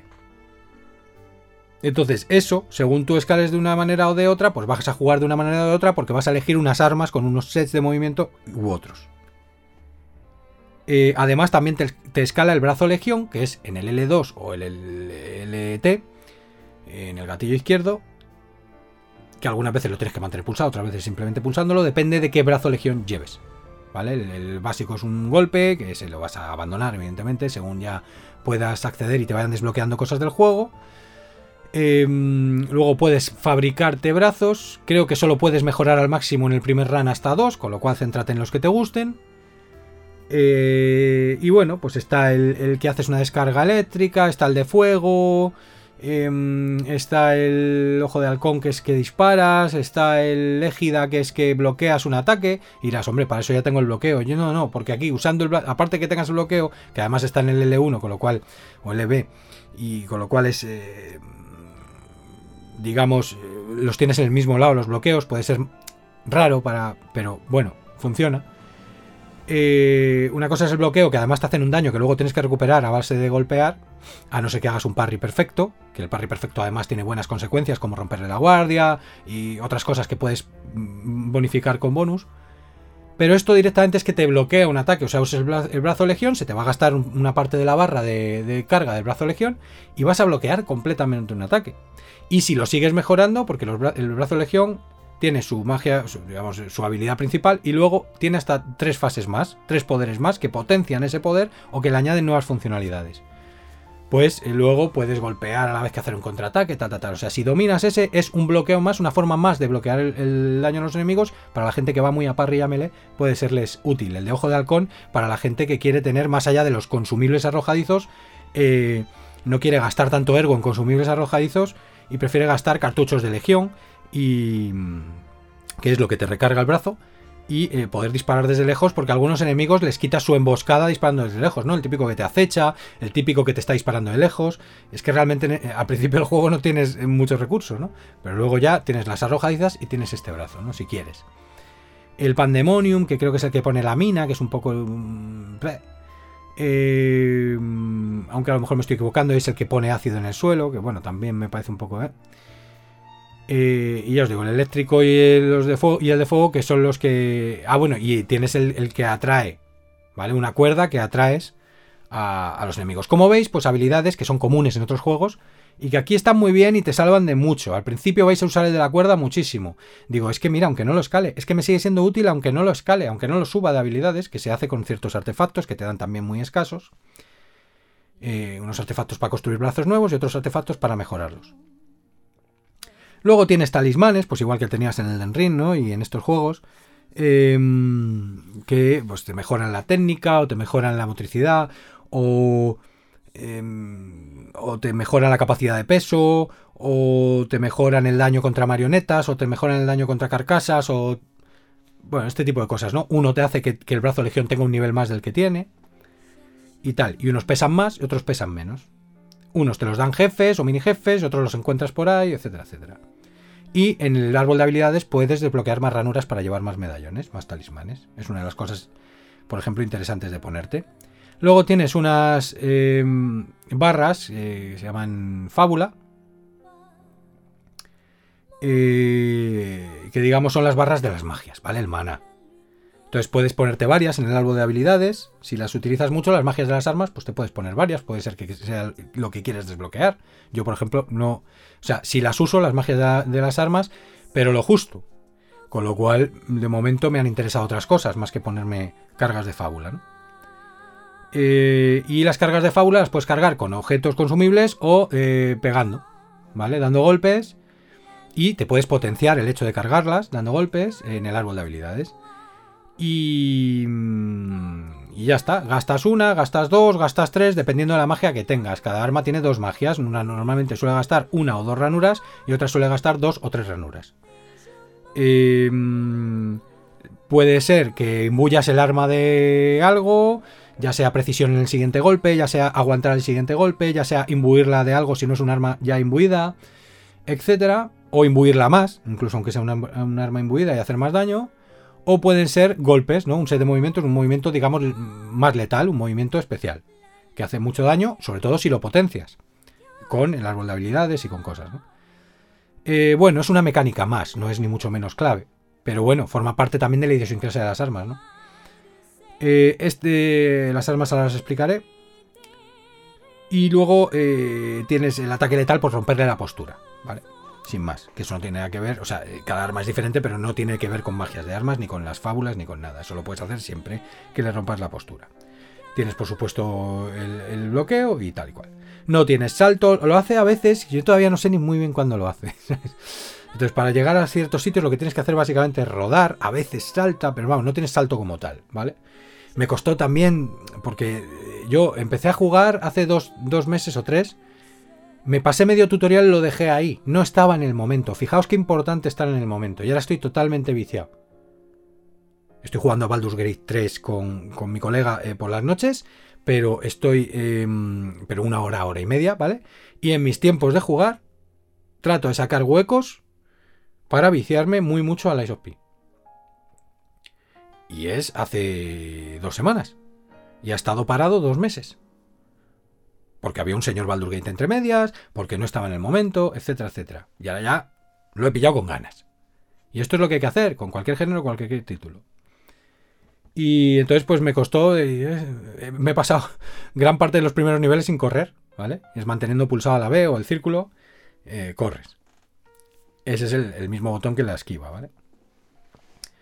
Eh, luego tienes uno de interactuar, uno de cambiar armas, luego tienes un cinturón, que son dos cinturones en realidad, donde puedes llevar consumibles, donde llevas la amoladora para arreglar las armas, porque tienen una durabilidad, tranquilos que no se rompen, simplemente se van desgastando y luego no vas a hacer una mierda de daño si, se te, si llega a estar en rojo, pero muy pocas veces pasa, porque se te restaura cada vez que vas a un Stargazer, tienes consumibles para restaurarla y sobre todo tienes una amoladora que tranquilamente te paras, mantienes pulsada X al cuadrado y eh, arreglas el arma y ya está. Y puedes potenciar que con el arma arreglada tenga más ataque en el árbol de habilidades, etcétera, etcétera.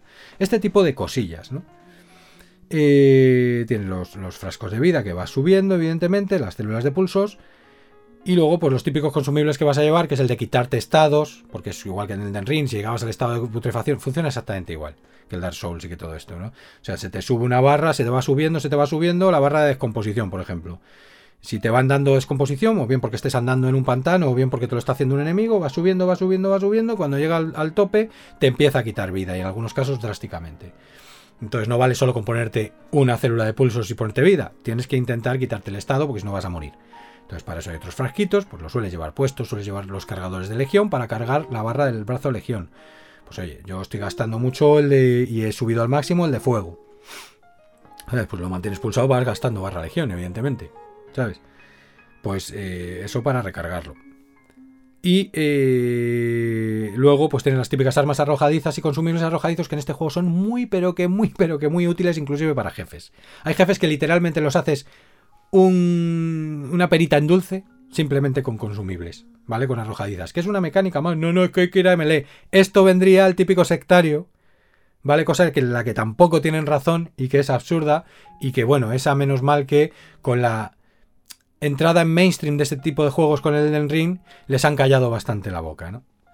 Que esto ya hablé también en el episodio del Elden Ring, es como si coges, por poner uno de tantos ejemplos que podría poner, y decir, no, no, es que Baldur's Gate 2, que es un juego especialmente difícil y hardcore, ¿vale? Eh, no lo puedes jugar con magia, pero ¿por qué no voy a poder ser un mago en Daños and Dragons? ¿Estamos locos? ¿Sabes? O sea, es absurdo, ¿no? Eh, el juego te propone unas mecánicas y tú lo juegas como te da la gana y sí, te puedes poner a la pata coja con una venda en los ojos y lo que quieras y demostrar que eres muy guay, ¿vale?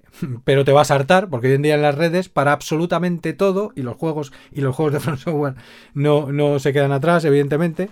Eh, pues te puedes encontrar a, una chica que se pasa a un jefe bailando, o sea, con un mando en las manos y bailando en una alfombra, ¿no? O sea, te, que, pasándose a dos jefes a la vez, o sea que, en definitiva, ¿no? Y los no hits eh, speedrun, eh, que es a, ver cada cual, ¿no? Entonces, llegar a esos niveles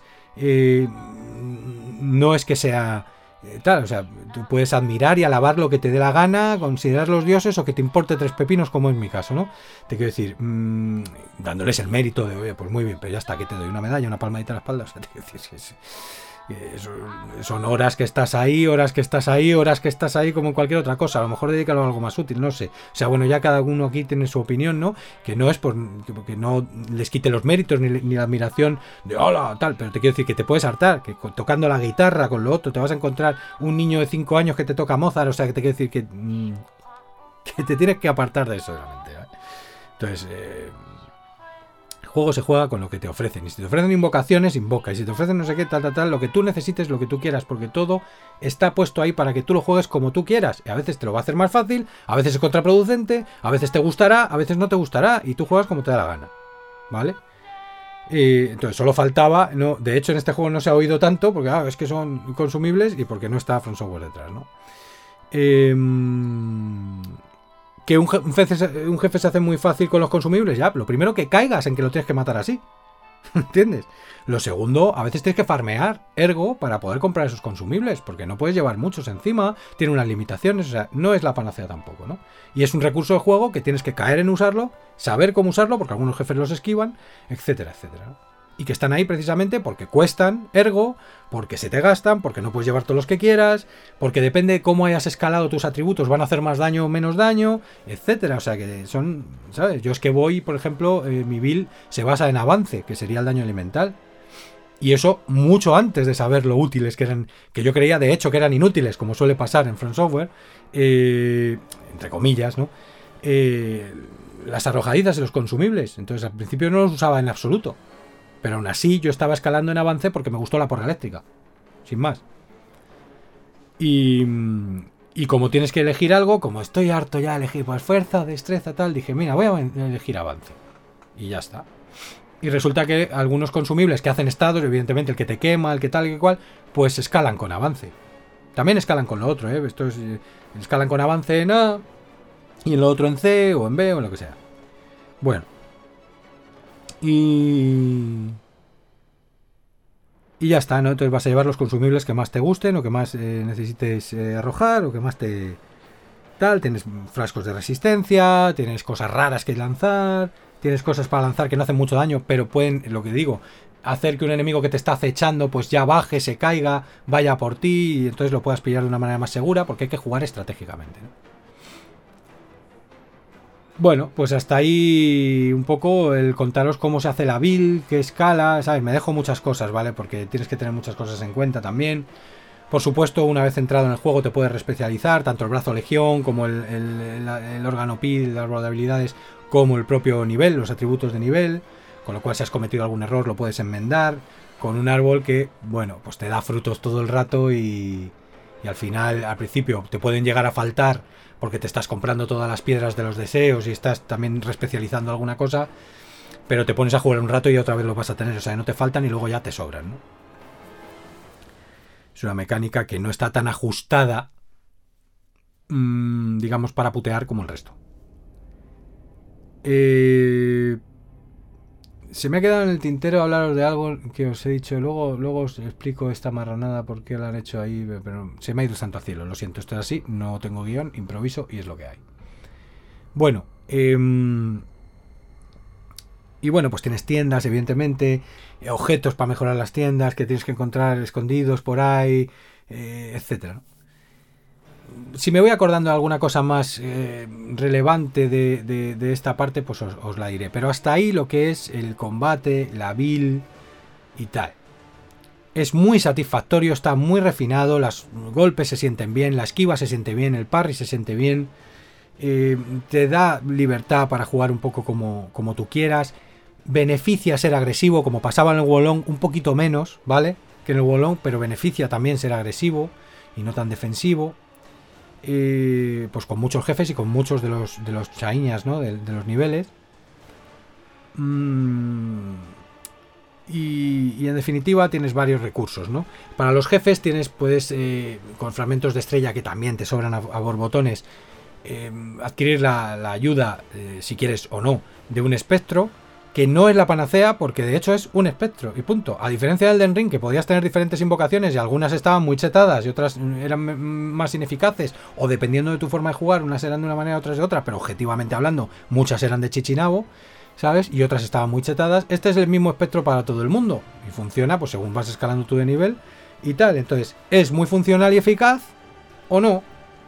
depende del jefe, depende de tu forma de jugar, etcétera. Tiene sus cosas buenas, sus cosas malas. Le puedes potenciar un poco con las piedras de los deseos, que tampoco son la panacea, no solamente se gastan, tienes que estar al loro de ellas y tardas un montón en echarla sino que bueno pues los poderes que dan esas piedras de los deseos tampoco van más allá. No te van a no van a significar un antes y un después aunque sí pueden significar esa gran diferencia de matar a alguien en extremis no algún jefe. Pero bueno tampoco es que lo digo porque las piedras de los deseos sí te pueden recuperar la vida a ti lentamente pueden hacerte cosas así que no son la panacea tampoco pero la mayoría del resto de eh, efectos que tiene son para el espectro vale pero como ya os digo no lo potencian demasiado aunque el espectro desde luego lo que sí es es una ayuda no evidentemente pero ya os digo, o sea, ni, no es una ayuda más eficaz que jugar con gente en el Wolong o con la IA en el Wolong o que jugar con eh, invocaciones en el Elden Ring o, eh, o, de la misma manera en la saga Souls.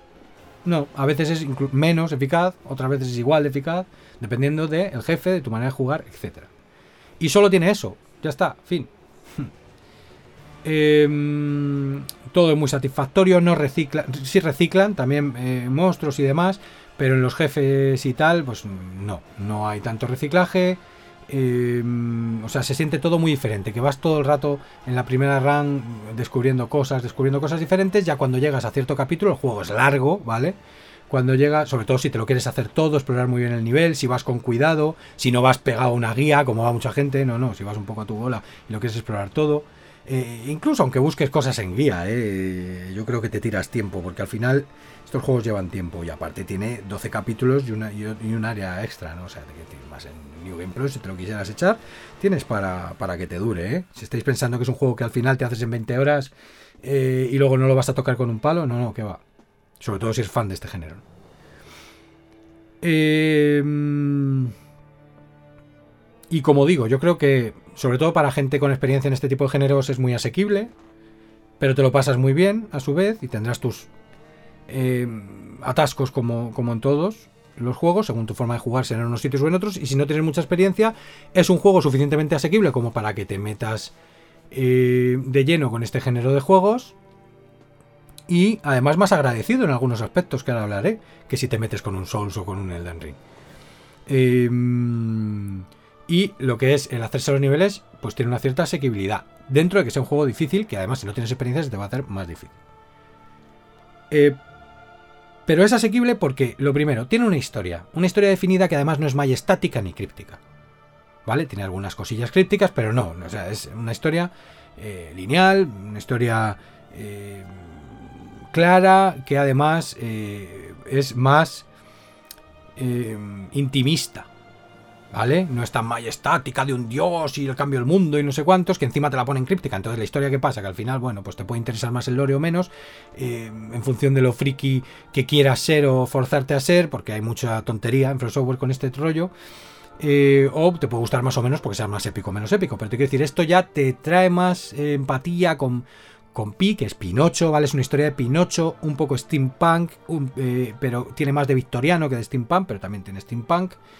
Em, y evidentemente, pues sangrienta, violenta y demás, una revolución de las marionetas y eh, la humanidad de Pinocho. ¿no? Va en torno a este tipo de, temáticas y es una historia clara, bonita, no te va a explotar la cabeza, pero mola jugarla, te enteras y por lo tanto es más asequible, sobre todo para gente que no tenga tanta experiencia con, con este tipo de juegos.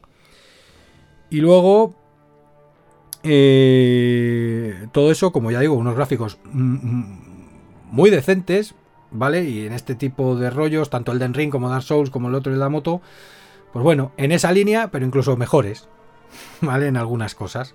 Recuerda esa línea, mm, no va mucho más allá de esa línea, con la que yo me meto y creo que deben mejorar, pues bueno, este mejora. Y hay que recordar que no es, eh, digamos que es un juego con menor presupuesto, de un estudio menos conocido, con muchas menos fama y personas y expectativas. Eh, o sea que, ole, ole, porque han hecho muchas cosas mejor que eh, la saga Souls eh, y que incluso en el intocable Bloodborne, etcétera, etcétera. O sea, ¿vale? entonces, la ambientación, la dirección artística, los gráficos, todo eso está suficientemente bien o muy bien. La música es excelsa tanto lo que es la banda sonora instrumental del juego, que puede estar más al uso, pero que es, o sea, mola mucho, está muy bien, como eh, la mecánica de vinilos, de 16 canciones de vinilo, que tienes que ir encontrando, que las tienes que escuchar enteras para adquirir humanidad, y es una mecánica que me encanta, eh, que te fuercen a ir de paso lento, a disfrutar de la música, que no son fáciles de encontrar, que es una mecánica que también es retro, que antiguamente también desbloqueabas banda sonora eh, oculta, etcétera, etcétera, ¿no? pues eh, no se suele ver, pero es una cosa eh, que existe también, pero no se suele ver y aquí lo hacen maravillosamente bien con unos temas que esos sí que molan mogollón, la banda sonora instrumental también, no se me entienda mal, pero quiero decir que, es que los otros son temas eh, cantados o no, que molan mogollón. Están muy muy bien, son muy acogedores, muy de hoguera cálida, muy de llover, de mirar la ventana lloviendo. No necesariamente porque sean tristes y melancólicos, hay algunos que también te proporcionan luz. Em, etcétera. O sea, eh, de verdad, una banda sonora que si es lo que quieres escuchar en ese momento, si quieres escuchar death metal, pues no. Pero si para esos momentos que yo no me la esperaba, ¿vale? Y me ha hecho hasta adquirirla. Que yo soy muy exigente, eh, vamos a ver, soy muy exigente y no. Como soy músico y me gusta la música, evidentemente consumo muchísima música, mucho más fácil que alguien que no le importe un, un carajo esto, ¿no? Entonces, ahí está mi facilidad. Pero quiero decir, soy muy exigente, también tengo un filtro muy alto. No me bajo lo primero eh, que me gusta, no me compro lo primero que me gusta, no me escucho lo primero que me gusta eh, y tal. Me tiene que gustar mucho para ya mm, ocupar espacio en mi disco duro y, no solo oírlo en streaming, ¿no? O ponérmelo mucho en streaming. Bueno, en este caso, claro que he adquirido la banda sonora eh, porque se lo merece. Son 71 temas, de los cuales muchos son, o sea, la gran mayoría son instrumentales están estos 16 de vinilo es una banda sonora que me ha resonado más que otras. Baldur's Gate 3, por ejemplo, dije, me encanta la banda sonora, pero no ha llegado al paso tan más allá de bajármela. ¿Comprendéis? De adquirirla, de tenerla en mi disco duro. ¿Vale? No he llegado a ese paso. Siendo maravillosa, pudiéndola streamear eh, cada 2x3 y a lo mejor dentro de unos años sí la, la consigo para, para jugar al rol de lápiz y papel o no. Yo creo que tengo ya mejores. Es a lo que voy, ¿no? Siendo maravillosa, pero las que me resuenan están en el momento adecuado, en el tiempo adecuado en mi cabeza, porque eso también hay que, esa subjetividad de la música hay que tenerla en cuenta. Eh, pero también, pues bueno, porque es, muy escuchable, eh, porque tiene estas canciones que te hacen a modo de álbum que puedes escuchar, ¿no? Si tienes ese, ese rollo, si quieres estar relajado, dormir, lo que sea, está muy bien para escuchar, es música muy escuchable, muy bonita, muy bien hecha. Eh, tengo que pesquisar más quién la ha hecho, por qué, de dónde vienen, etcétera. Pero de momento he dicho, eh, pim pam, adquirida, trae para acá y la recomiendo muy mucho. Y por supuesto, pues esto potencia el juego, os podéis imaginar, una barbaridad. Es agradable de escuchar el audio y la música. Y además tiene esta mecánica en los vinilos para, para hacerte más humano a ti también. Eh, bueno, tiene sus secuencias, su manera guay de contarte la historia, muy Dark Souliana también en el sentido de que podría estar mejor, ¿vale? No está eh, acorde con los tiempos porque hasta eso que les viene bien por falta de recursos, pero lo han querido copiar, ¿no? Eh, oye, te pongo un texto, paso de animaciones, caras, etcétera, etcétera, ¿no? Pero bueno, está bien, funciona. Y por lo tanto la inmersión es... Eh, es óptima. Está claro que lo que más importa es el gameplay, las mecánicas, es lo que más te va a inmersionar, conseguirlo todo, jugar bien, pasarte los jefes, pero tienes una historia que entiendes, tienes una historia además más, em, más intimista, menos majestática, menos críptica, em, a la que agarrarte y que es una bonita historia que jugar, que además dura Eh, y lo que digo, con un buen diseño artístico, steampunk victoriano mm, y eh, con una buena inmersión a todos los niveles técnicos, de audio, de gráficos y demás. Em, ¿Qué más se puede pedir? Las misiones secundarias pues son tonterías que tienes que hacer de vez en cuando y que en este juego además facilitan el, que lo encuentres en el Stargazer, que es, digamos, eh, las hogueras, ¿no? Y donde te teletransportas, pues luego te puedes teletransportar en los Stargazers que has activado, ¿no? Entonces te ponen una marquita, porque a lo mejor es en el capítulo 2, tú ya estás en el 8 y es en el capítulo 2, tienes que ir a no sé qué Stargazer, buscar donde hablaste con la chorba esta, qué tal, llevarle no sé qué. Vale pues te ponen una marquita, a diferencia de los Dark Souls, etcétera, etcétera, Elden Ring. Pero claro, es que muchos jugadores no se enteraban ni del nodo, entre que es críptico y que no sabes dónde leñas está. No, pero es que esa es la gracia, buscarlo. Ya, ya, para algunos, para otros no. Pero es que eso casualiza. Vamos a ver, no es clave en este tipo de juegos. Muchas veces es para conseguir algo que te importa tres pepinos, o en el caso de los de Front Software, una historia que te importa tres pepinos, que además no entiendes, o que si la entiendes te da igual, y algo que tampoco es clave. Entonces, no merece la pena estar con una guía por narices, que también es algo casual, ¿no? o tener que decañitarte o descubrirlo cinco años después para la recompensa que da. ¿Entiendes? Si tuviera una trama brutal o fuera una recompensa brutal, tal. Entonces, oye, que te pongan una marquita, luego de todas formas tienes que acordarte, buscar dónde está, ¿no? El sitio, o sea que tampoco... Tal, hay algún sitio que es incluso hasta complejo. Luego tienes el rollo de los santuarios trinitarios, que también hay que acordarse de dónde están y esos no te los marcan, o sea, te quiero decir que que el juego está muy bien diseñado y muy bien medido. Muy bien medido. Em, y yo creo que cumple en todas sus facetas. En unas peor, en otras mejor. Claro que hay cosas que están muy guarras que también caen. Oye, esto habéis hecho muy guarro. Eh, pero no tanto. Yo en este no estoy diciendo tantas veces que es dificultad artificial. No, eso es que es más difícil. O sea, es menos difícil y por eso no te quejas tanto. Eh, no, no. Ya he dicho que sí, me parecen más asequibles los niveles entre medias. Pero no, no, ha habido, o sea, he muerto varias veces y he tenido que repetir, no solo en jefes, sino también en fases, ¿no? Eh, hay que aprenderte cosas, tienes que aprender a luchar. Yo también tengo, voy teniendo, con cada juego de estos vas teniendo más experiencia, más culo pelado. Además depende de las ganas con que lo pilles también. Entonces, yo creo que está muy bien diseñado y muy bien medido.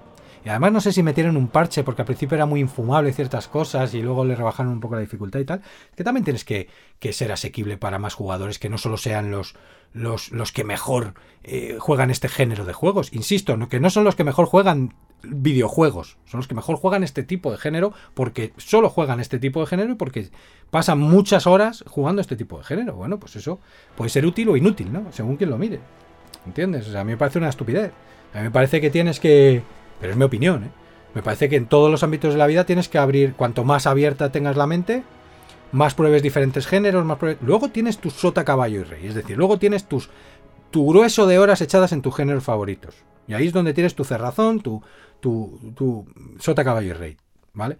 Pero ese sota, caballo y rey tienes que intentar ampliarlo, evidentemente, con todo lo posible para conocer, para tener cultura para que se mm, desarrollen otras áreas en tu cerebro, pues disfrutar de una buena historia, disfrutar de unos puzzles, disfrutar de un shooter, disfrutar de un no sé qué, ¿no? Luego hay géneros que no tocas ni con un palo, también lo tenemos todos, ¿vale? Y ahí es donde puedes tener tus prejuicios, tu cerrazón. Pero quiero decir, tiene que haber como una apertura básica, ¿no? Pero hay gente que prefiere ser cerrado o especialista, tal, bueno, pues ya, ya cada uno, ¿no? Em, pero desde luego, cuanto más juegos juegas de estos, más experiencia tienes, evidentemente. Entonces también te pueden parecer más fáciles y que alguien. Y aparte, luego tu forma de jugar puede hacerte más fácil un jefe que a otro se le ha atragantado y viceversa. ¿Vale? Pero bueno, ya os digo que yo lo recomiendo a neófitos del género y a no neófitos del género. Porque es un juego que, oye, pues dedicándole evidentemente interés y horas, os podéis pasar perfectamente, tenéis recursos de juego y además de guías y demás, para poder pasaros cualquier jefe, cualquier fase, sin dejaros nada, eh, que lo podéis hacer por vosotros mismos simplemente eh, avanzando porque no es el más difícil de la historia, aunque algunas partes evidentemente se os van a atragantar y os van a frustrar, sobre todo si sois neófitos, si no es que ya sabéis lo que hay, con lo cual no os va a frustrar. Y, y que algunas cosas son más fáciles de las que se vean primera vista, ¿no? Que también tienes que ir conociendo el juego, las arrojadizas, eh, un brazo que te viene muy bien y con el que te pasas gran parte de una fase o a un jefe, etcétera, em, y que luego atascarse y la prueba y error forma parte de la gracia de estos juegos, ¿no? De aprender y tener un mínimo de habilidad.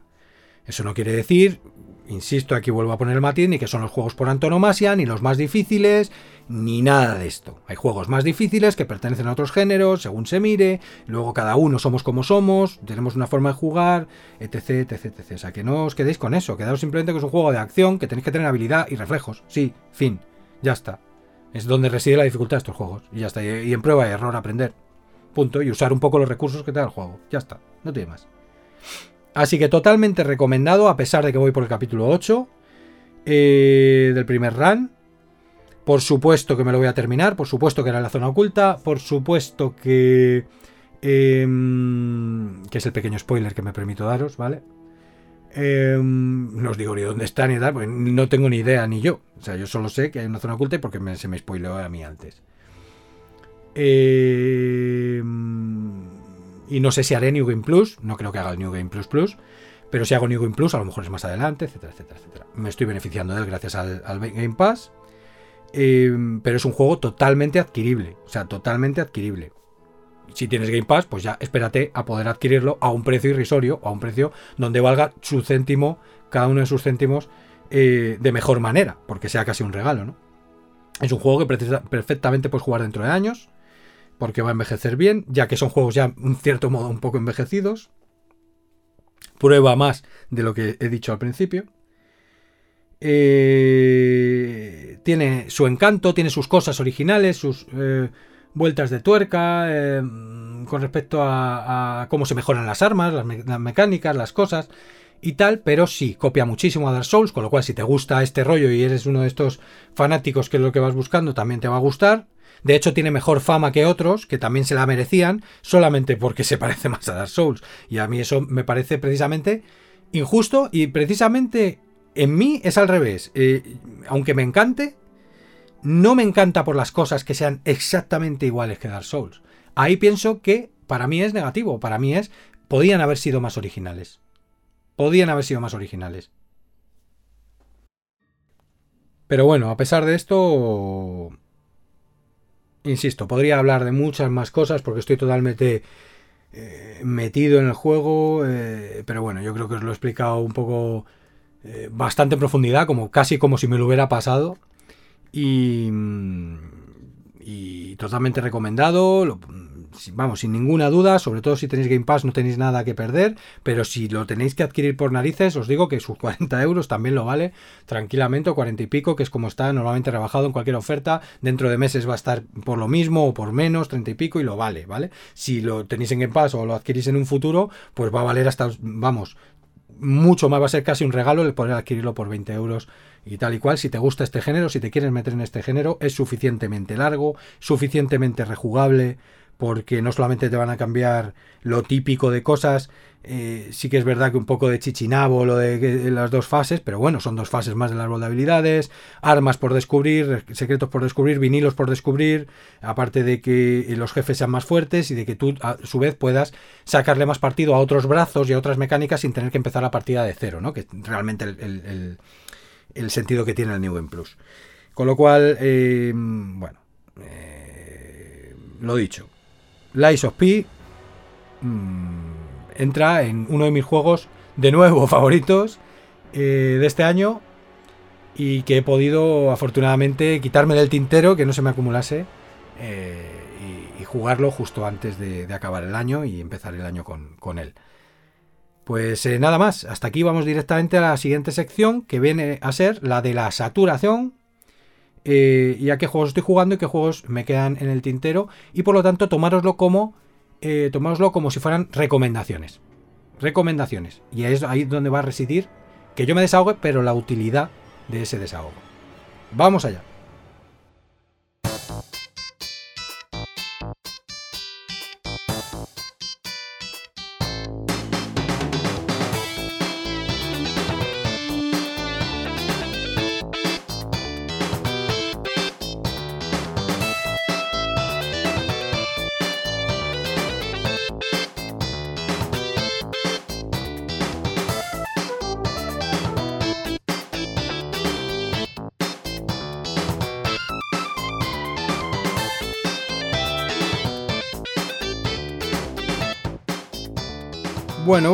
Por lo más interesante, que son los juegos que estoy esperando jugar, por qué los recomiendo a pesar de no haberlos jugado, y que son juegos que creo que podemos tener todos en el tintero, porque la, la gran mayoría han salido este año. ¿Vale? Entonces voy a comenzar por eso, y luego no sé si eh, supongo que iré con el tema de la saturación. Y pues terminaré en la despedida con el tema de a qué estoy jugando, que además iré muy rapidito. Porque poco tengo que decir de juegos que ya he dicho cosas, etcétera, etcétera. Vamos a ver. Pues esto es muy fácil porque aquí sí que me he hecho una lista, pero una lista para poder organizar mi cerebro. Esto lo, aclararé luego en el tema de la saturación. Em, por cierto, hay noticias y tal, pero bueno, eso ya, como os digo siempre, tenéis las redes sociales, etcétera, etcétera, sobre todo para la gente que le interesen estas cosas eh, y todo tipo de canales hablando de noticias y de cosas. Realmente es que no hay ninguna que yo necesite hablar, que ha habido muchas filtraciones de hackers que a uno le pillaron, que si está en un psiquiátrico, que si no sé qué, que si eso hace daño a las empresas, que si no sé cuántos, que si no sé qué, o sea, bueno, pues filtraciones, ¿vale? Hay mucho hackeo últimamente, eh, que si se ha filtrado todo lo de eh, Wolverine, eh, Insomniac, no sé qué. Bueno, eh, también se filtró el tráiler de, GTA 6, etcétera. Bueno, pues muy bien. O sea, te quiero decir que. Vamos a lo que vamos, hablar de videojuegos. El Warhammer 40.000 Rogue, Trader, ¿vale? Rogue Trader. De All Cat Games que son los creadores de, los juegos de Pathfinder también. No los creadores de Pathfinder, porque Pathfinder es un juego de rol de lápiz y papel, sino de los videojuegos de Pathfinder. Rol de Warhammer 40.000, amigos. RPG de Warhammer 40.000 al estilo Pathfinder. Con combate táctico por turnos y tal, que puede recordar XCOM, pero bueno, que no recuerda XCOM, que es que directamente el combate táctico por turnos, insisto, forma parte del rol de toda la vida, ¿vale? XCOM lo que tiene diferente es que no es un juego de rol. Directamente. Y que es un juego solamente de combate táctico. Y tiene su idiosincrasia y ha enseñado a otros juegos cómo hacerlo. De manera óptima. Estratégicos y tácticos y de rol. Eh, no os puedo detallar cómo es, porque aunque sí he comido material, como para tenerlo en el top de mi lista, voy a intentar que esté por orden de prioridad, pero tampoco os fiéis mucho del orden de prioridad porque puede variar y demás. De momento este es el orden de prioridad que en algunos casos eh, no, no están así, pero bueno, están empatados, tal, tal. Por eso la prioridad no le prestéis demasiada atención. Pero desde luego este sí está arriba, ¿no?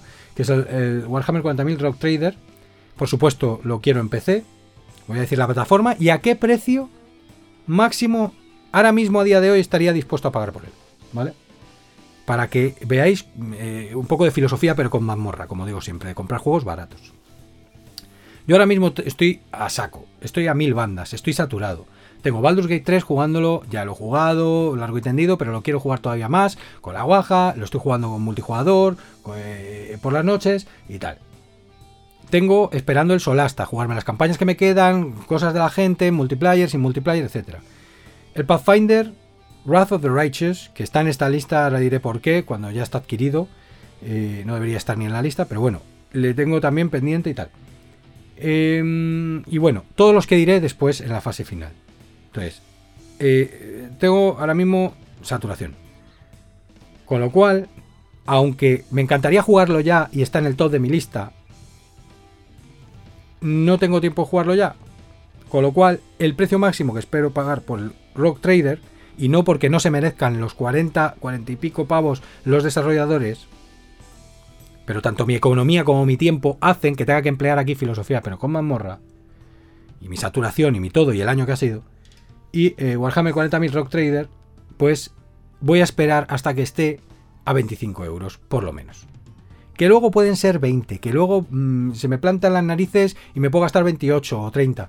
Eh, o luego resulta que se me pasa un poco el hype y, aprovecho una oferta y lo pillo a 18. No sé pero es para PC. Steam ya no es lo que es en descuentos, ¿vale? Antiguamente era la leche, cada vez lo es menos. Em, entonces, eh, bueno, lo quiero en PC, si puede ser en Steam, y eh, a 25 euros, que si pudiera ser con todo, con DLCs, con tal, tal, ya sería maravilloso, pero eso ya sería esperar más, para ser realistas con ese precio. ¿Vale? Esto, como lo quiero jugar más o menos, pues cuanto antes, cuanto antes.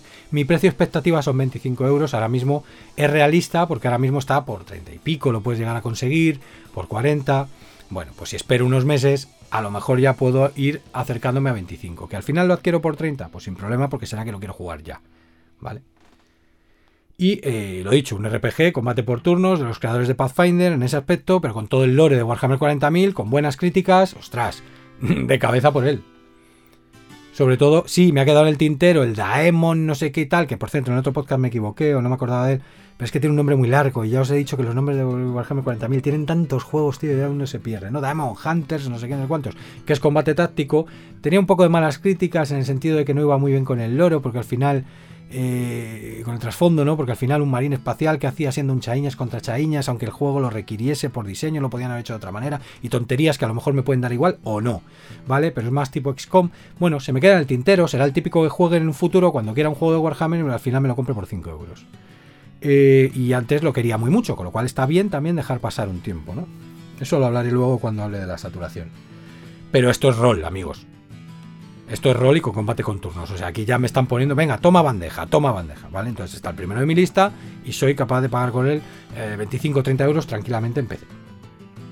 Después del Rock Trader tendría en el tintero Blasphemous 2.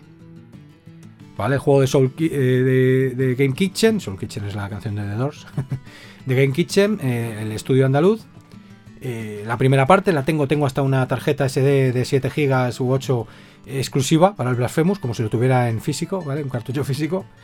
Eh, y lo tengo en Switch, porque este Metroidvania, por mucho que a ellos no les guste llamarse Metroidvania, cuando es un. No, a lo mejor, bueno, pues no es un Metroidvania, pues lo que queráis. Es un hack and slash con elementos RPG, hack and slash táctico, como lo queráis llamar, ¿no? Un Symphony of the Night, etcétera, etcétera pues evidentemente a un fan acérrimo del Symphony of the Night, encima con todo este, que ya le dediqué un episodio también del podcast, eh, con todo este mmm, fusion con la Semana Santa, eh, con el mundo darsouliano, ¿no? De oscuro y tal y cual, pues está muy bien, ¿vale? Está estupendamente bien y sobre todo jugarlo en portátil, tirarlo en la cama, etcétera, ¿no? También en otras plataformas, pero yo lo prefiero así. Eh, pues bueno, no sé si le dedicaré otra SD a Blasphemous 2 o directamente irá en la SD grande con el resto de juegos, pero me gustaría tenerlo en Switch, lo que lo va a encarecer un poquito con respecto a otras plataformas.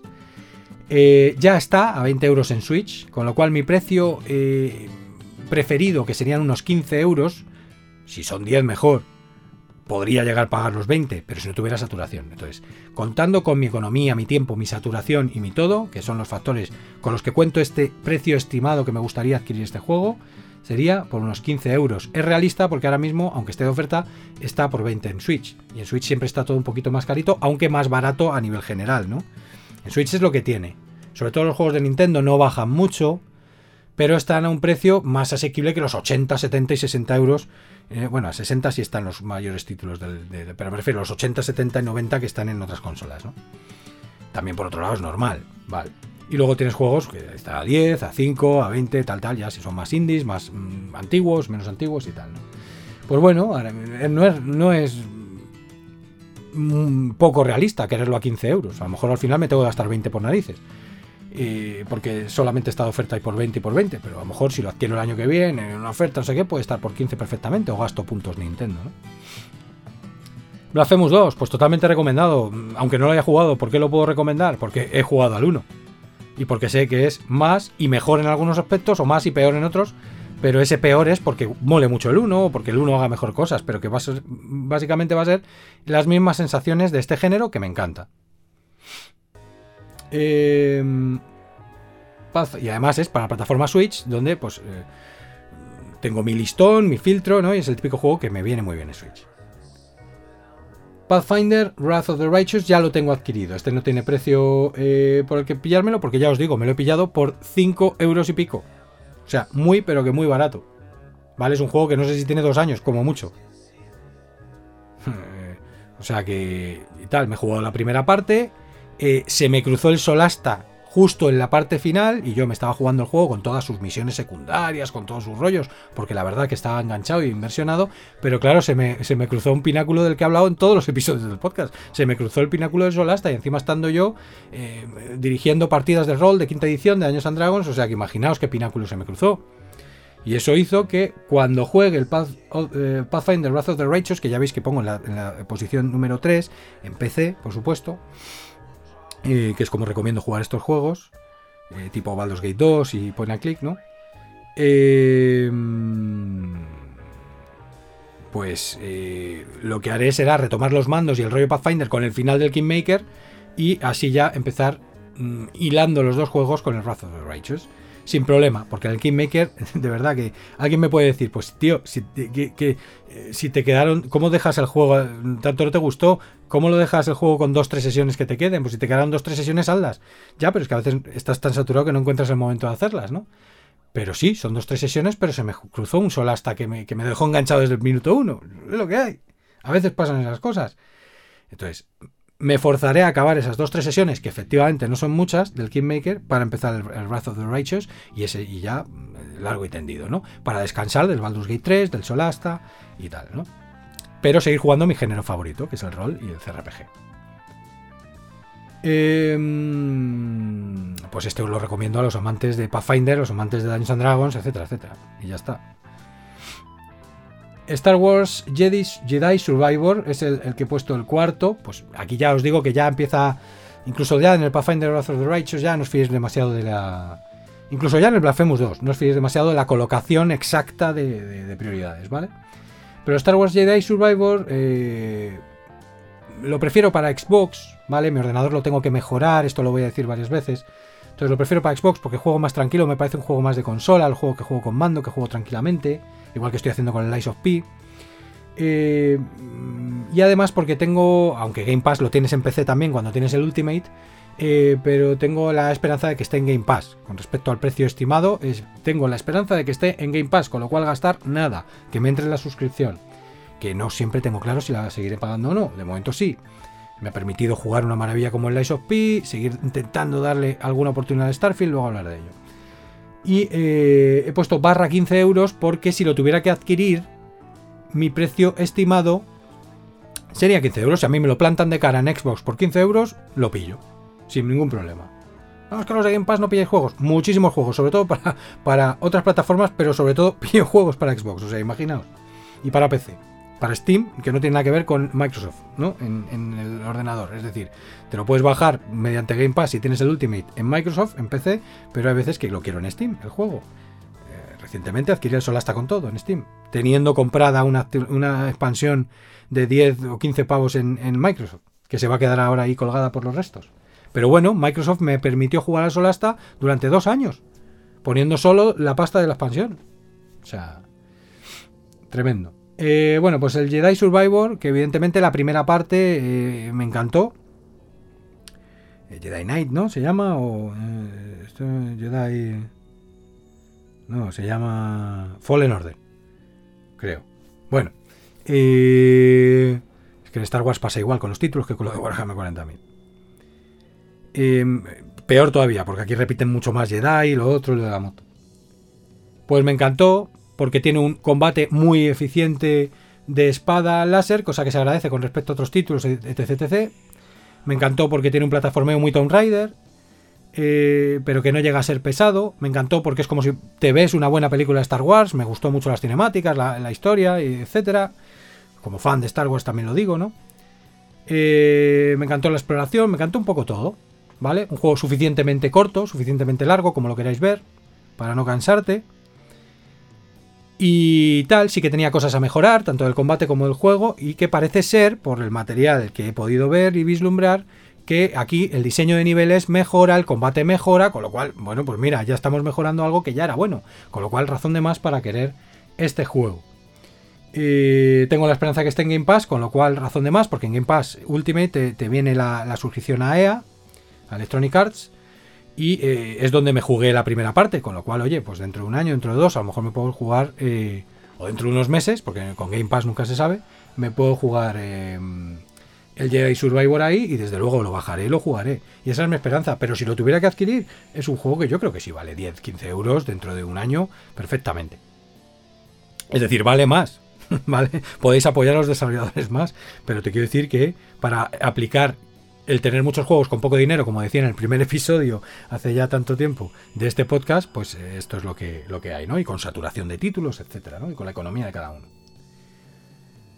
Eh, luego el Diablo 4, que también me gustaría en Xbox por jugarlo más cómodamente con la guaja.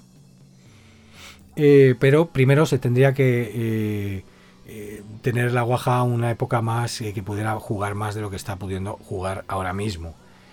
Porque tenemos todavía pendiente el Outward, el Tina Chiquitina y una serie de títulos. Mm, pero ¿por qué lo pongo tan arriba en la lista? Porque no me importaría tenerlo ya, tanto para jugar single player como para jugar con la guaja los pocos momentos que podemos jugar. Pues en vez de jugar al Tiny Chiquitina, a lo mejor si estamos para el Tina Chiquitina jugamos al Tiny Tina, si no, pues jugamos a lo mejor Diablo 4, porque lo quiero como juego recurrente. Es un juego que al ser un, un looter psicológico, un hack and slash y tal y cual, pues te puedes inmersionar, darle a la gran viciada o puedes jugar recurrentemente. ¿Vale? Y ya está. Entonces, mm, sí, es un juego que sabes que te va a rellenar huecos de entretenimiento con elementos RPG, pero eh, más light, ¿no? Y eh, lo mismo, con la recién adquisición de, Activision por parte de Microsoft, pues tengo la esperanza de que de momento no está siendo así, pero todo se haga efectivo y dentro de un año o así podamos empezar a ver títulos de Blizzard en, em, en, Game Pass y, uno de ellos sea el Diablo 4. ¿Sabes? Entonces tengo la esperanza, voy a seguir esperando, porque estoy esperando la guaja, pues espero el título también, y porque ahora mismo está caro, ¿vale? Eh, si lo tuviera que adquirir, insisto, teniendo ese tiempo de espera, siendo realista con un cierto tiempo de espera, y no pudiera adquirirlo por, mediante Game Pass, pues igual que hice con el Diablo 3, que lo jugué bastantes años después, eh, que todavía quedaba algo de las temporadas, aunque ya no estaba tan fresco, como yo lo que me quiero jugar es la historia, y si tiene fallas, pues un poco las fallas, hacer un poco el mamón, se puede hacer algo de temporada si las tiene, pero vamos, me da más igual totalmente, pues puedo esperar a que esté a 15 euros. ¿Vale? Es lo que pagaría por Diablo 4. Podría pagar más, pero yo creo que es un justiprecio dentro de un tiempo, insisto, siendo realistas y tal. Ahora mismo este precio no es realista. El eh, Resident Evil, igual que no era realista en el Jedi Survivor, volvemos a lo mismo, es 15 euros el día de mañana, ¿vale? Resident Evil 8 Village, ¿vale? Resident Evil Village. Eh, a ver, pasan los años, lo he podido adquirir ya por 14 euros, ¿sabes? Y no lo he hecho. Y es porque no tengo tiempo. Sé que es un juego corto, que me lo voy a jugar una vez y ya, con lo cual tampoco me merece la pena adquirirlo. Me jugué el 7 en Game Pass, tengo la esperanza también de que lo pongan en Game Pass, con lo cual también me espero más. Lo he podido ya adquirir gastándome una tarjeta de regalo de 2 euros por 14. En algunas plataformas está por 16, por 15. Entonces, yo aquí pongo 15 euros, es mentira. Realmente me lo tendrían que poner delante por 10 euros de decir, ostras, tío ya es que más no te pueden decir píllame, píllame, ¿no? Y entonces por 10 euros a lo mejor lo pillaba, ¿no? Ya ha pasado un tiempo, etcétera. Es súper realista el precio porque, como ya digo, está a 20 euros de normal, a 15, 16, 14 euros, perfectamente adquirible, inclusive en Xbox, que donde lo quiero también para jugarlo tranquilo, aunque no me importaría pillarlo en PC. Pero bueno, lo prefiero en Xbox. Eh, y tengo la esperanza del Game Pass. ¿Que no? Pues oye, sí, me lo podría terminar pillando por 15, por 14, pero mucho mejor por 10 euros. Porque al fin y al cabo sé que es un juego que le voy a dar 20 horas, 15 horas y luego no lo voy a volver a tocar. Quiero vivir esa experiencia, quiero seguir con la saga que tantos años me ha acompañado de Resident Evil y encima este, con especial atención, como suele pasar en la vida, va a ser el que más me espere, pero eh, pudiéndolo pillar, pero es que tengo mucha saturación, porque tiene un terror más victoriano, más clásico, con lo cual estoy más interesado todavía que el anterior, pero bueno, me, me esperaré. Si está aquí en media de lista es precisamente para quitarme la espina cuanto antes, no porque lo quiera jugar ya, ya, ya. Sino porque ya llevo un tiempo en mi lista y es uno de los pocos títulos que no son de este año. Porque he tenido que prescindir de muchos títulos para hacer esta lista, ¿eh? insisto. De otros años, la gran mayoría. Que ya eran saliendo cuando me desature un poco. Eh, y, también he tenido que prescindir de títulos de este año. O sea, imaginaos. Luego, eh, Super Mario Wonder. Pues otro juego para la Switch que omitiendo otros tantos, y por supuesto teniendo en cuenta que tengo pendientes ya adquiridos, eh, por eso está tan abajo en la lista, porque es un Super Mario, pues bueno, cuando me apeteciese un Super Mario, este iba a ser el siguiente en la lista. Trataría de adquirirlo de segunda mano, en físico, eh, y por lo tanto es un precio realista dentro de un tiempo, tratar de adquirirlo por 25 euros, que al final pueden ser 30, pueden ser 20, pues depende de lo bien o mal que me salga, del hype que tenga yo, la prisa que tenga de adquirirlo y las ganas de jugarlo. De momento no las tengo, aunque es un juego que desde luego me gustaría tener y jugar. Super Mario Wonder. Para Nintendo Switch. Para Nintendo Switch también, aunque este lo podría tener en cualquier plataforma, el Inscription me dio por ahí de fijarme en este juego y ahora se ha metido de repente absurda y sorpresivamente en mi lista. Es un juego indie de cartas, rejugable, muy molón a nivel estético y que tiene muy buena pinta lo que he leído de él, lo que he visto de él, y además ya se puede pillar en Nintendo Switch por 10 euros, con lo cual mi precio realista, expectativa de pillarlo por 5 euros, pues es realista dentro de un tiempo. ¿Por qué digo 5 euros? Perfectamente podría pagar 10, pero tendría que quererlo muy mucho ya en Switch, y como veis tengo cosas pendientes, Blasphemous 2, Super Mario Wonder, Sí que es verdad que este es de cartas, con lo cual me añade un género que tengo que suplir, pero es verdad que también estoy con el de Scrolls Legends de móvil, que no es lo mismo, porque es de móvil y entonces ya tiene toda esa parafernalia de los juegos de móvil, cosa que este no. Eh, pero bueno, no deja de ser un juego de cartas que estoy jugando, ¿no? Eh, hasta que lo deje de jugar. Tengo el Slide Spire, eh, gracias a Game entonces bueno. No estoy jugando especialmente ahora el Slide Spire ni nada de esto. Entonces, por eso está muy abajo en la lista de prioridades.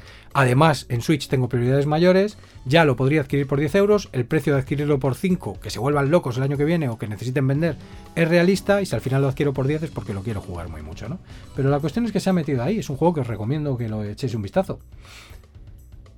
El de Dylan 2 también de este año, para PC, muchos años después de la eh, anterior entrega, que aún la he retrojugado por enésima vez este año eh, en multijugador con los colegas, el de Dylan 1.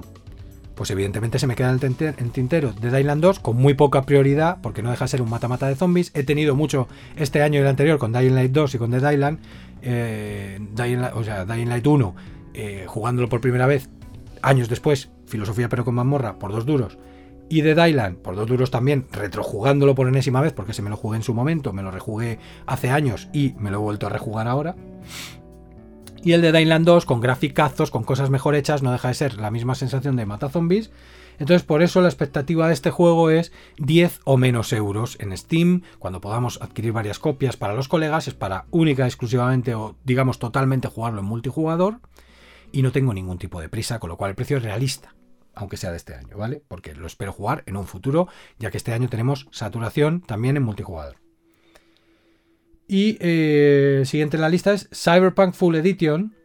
¿Vale? Full Edition me refiero a que cuando saquen una edición con la DLC, esta, del Phantom, que han sacado este año, y evidentemente con las mayores ya correcciones del mundo mundial, porque yo no tengo gigas para gastarlos en tonterías, y eh, por fin un juego que me podía haber jugado hace años, porque, bueno, pues evidentemente, como todo fanático de The Witcher, sigo eh, lo que hace CD Projekt, etcétera, etcétera, pero a su vez juego infame.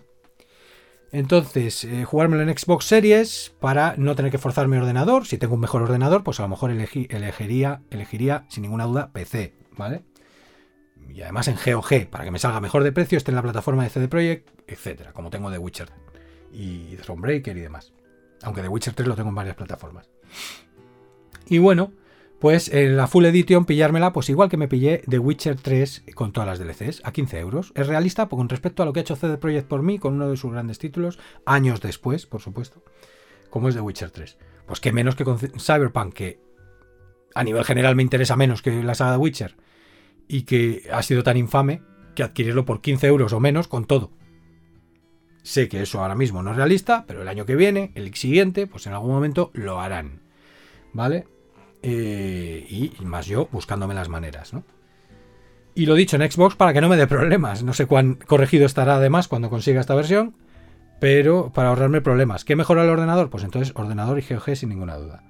Y bueno, ahí sé que me voy a jugar un juego del que se han escrito ya ríos de tinta, ¿no? Que es un juego que va a tener cosas que ya son irreparables que prometían, entonces no es, eh, no es la panacea, no es la gran obra maestra a nivel jugable, a nivel mundo abierto, a nivel cosas que hacer, a nivel sitios donde entrar, a nivel sitios, o sea, tal, la IA, eh, el sacar partido de los implantes eh, cibernéticos y tal. Pero bueno, también muchas de estas cosas las han ido mejorando.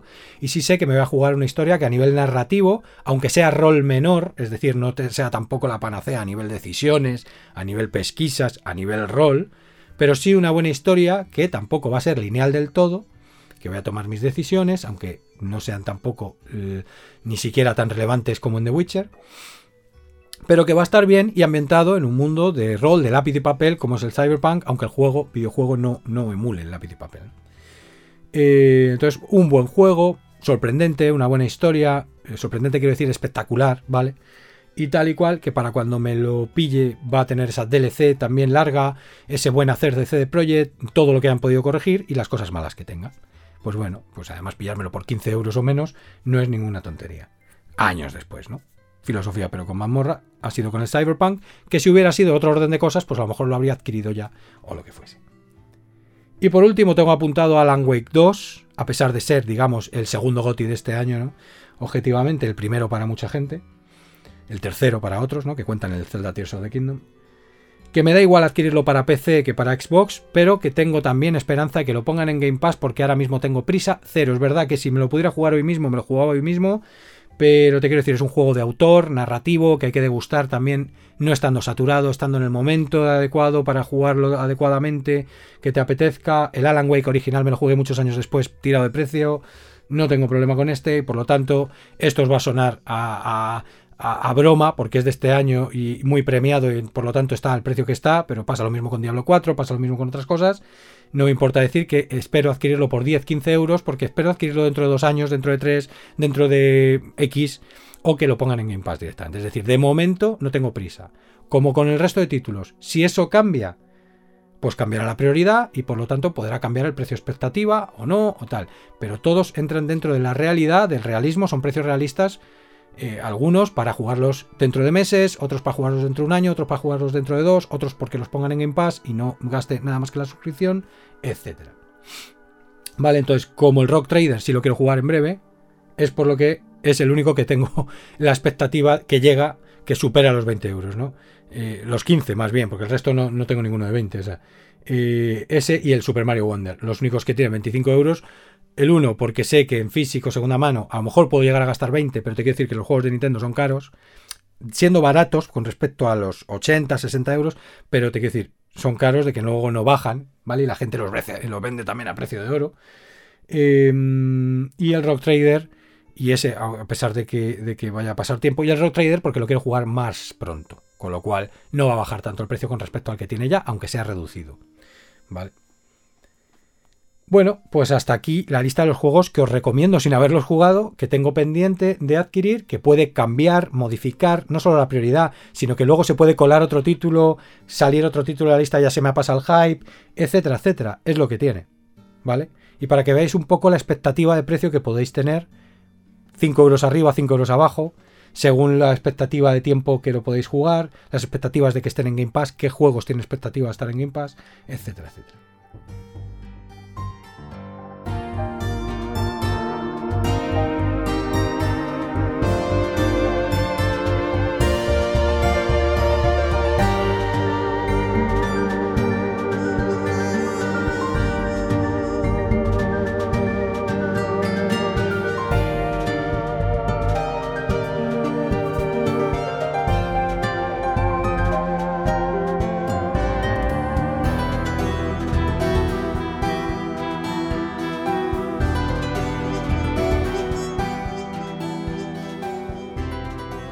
Vale, voy a hablar un poco de la saturación eh, antes de terminar con lo que estoy jugando y tal, que ya os digo que voy rapidito con lo que estoy jugando.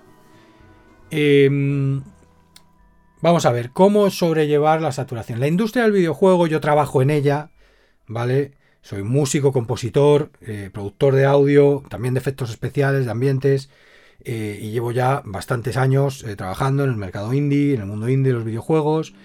Y como gamer, pues desde que tengo uso de razón, desde los 8 años, los 6 años, 7 años, en los 80 y tal. Entonces, eh, mm, he visto cambiar la industria y, muy mucho, ¿vale? Para mí siempre ha sido una industria que ha estado ahí presente, que ha estado crecidita, que, pero no era cierto para el común de los mortales, ¿vale? Hubo esta gran casualización en la década del 2004 eh, en adelante, sobre todo el 2000 con la llegada de la, Wii, Xbox 360 y PS3, ¿vale? Para que nos entendamos.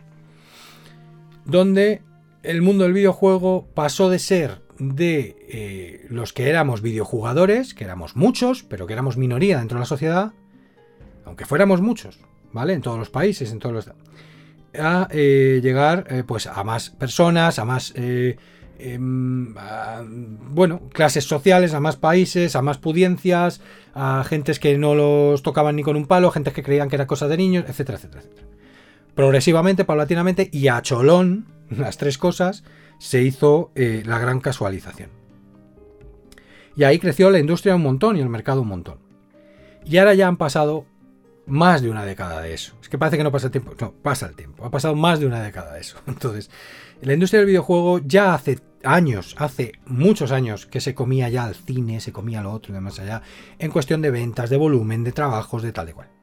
Hoy en día es directamente un mastodonte. Entonces se sacan muchísimos juegos al día, la mayoría de los cuales fracasan, no tienen pena ni gloria, y a lo mejor no porque sean malos juegos, otros sí, ¿vale? Pero no es porque sean malos juegos, sino porque no tienen suficiente marketing. Pasa igual en la música, pasa igual en los libros, no estamos descubriendo América, ¿vale? Entonces, eh, mm, esto es así. Eh, hay muchísimos títulos en el mercado, hay gente que está más atento a unos, otros a otros, otros es que no tienen marketing, no va a estar atento a nadie nunca. De los juegos que digamos tienen un cierto marketing y una cierta visibilidad, de menor a mayor, da igual. Pues igual, hay tropocientos al año, tropocientos al mes, etcétera, etcétera, etcétera. Años buenos, buenos, buenos, donde los AAA y también el AA y el indie saquen titulazos, no hay tantos como este 2023, ¿vale? Pero sí, todos los años tienes grandes títulos, alguna obra maestra, títulos en lo indie, títulos en el AA. hay gente que solo juega AAA, hay gente que es casual, hay gente que es muy gamer, hay gente que. etcétera, Hay títulos para absolutamente todo. No se puede ser cerrado de mente. Algunos colegas, déjate abrir. Ahora mismo, hoy en día, muchas de las mejores historias se cuentan en videojuegos. No, pero es que las historias me dan igual, yo juego por el gameplay. tienes videojuegos con todo tipo de gameplays, mm, fusión y mezcla de gameplays y además una buena historia. Te aguantas. ¿Sabes? Hoy en día un videojuego es una experiencia artística.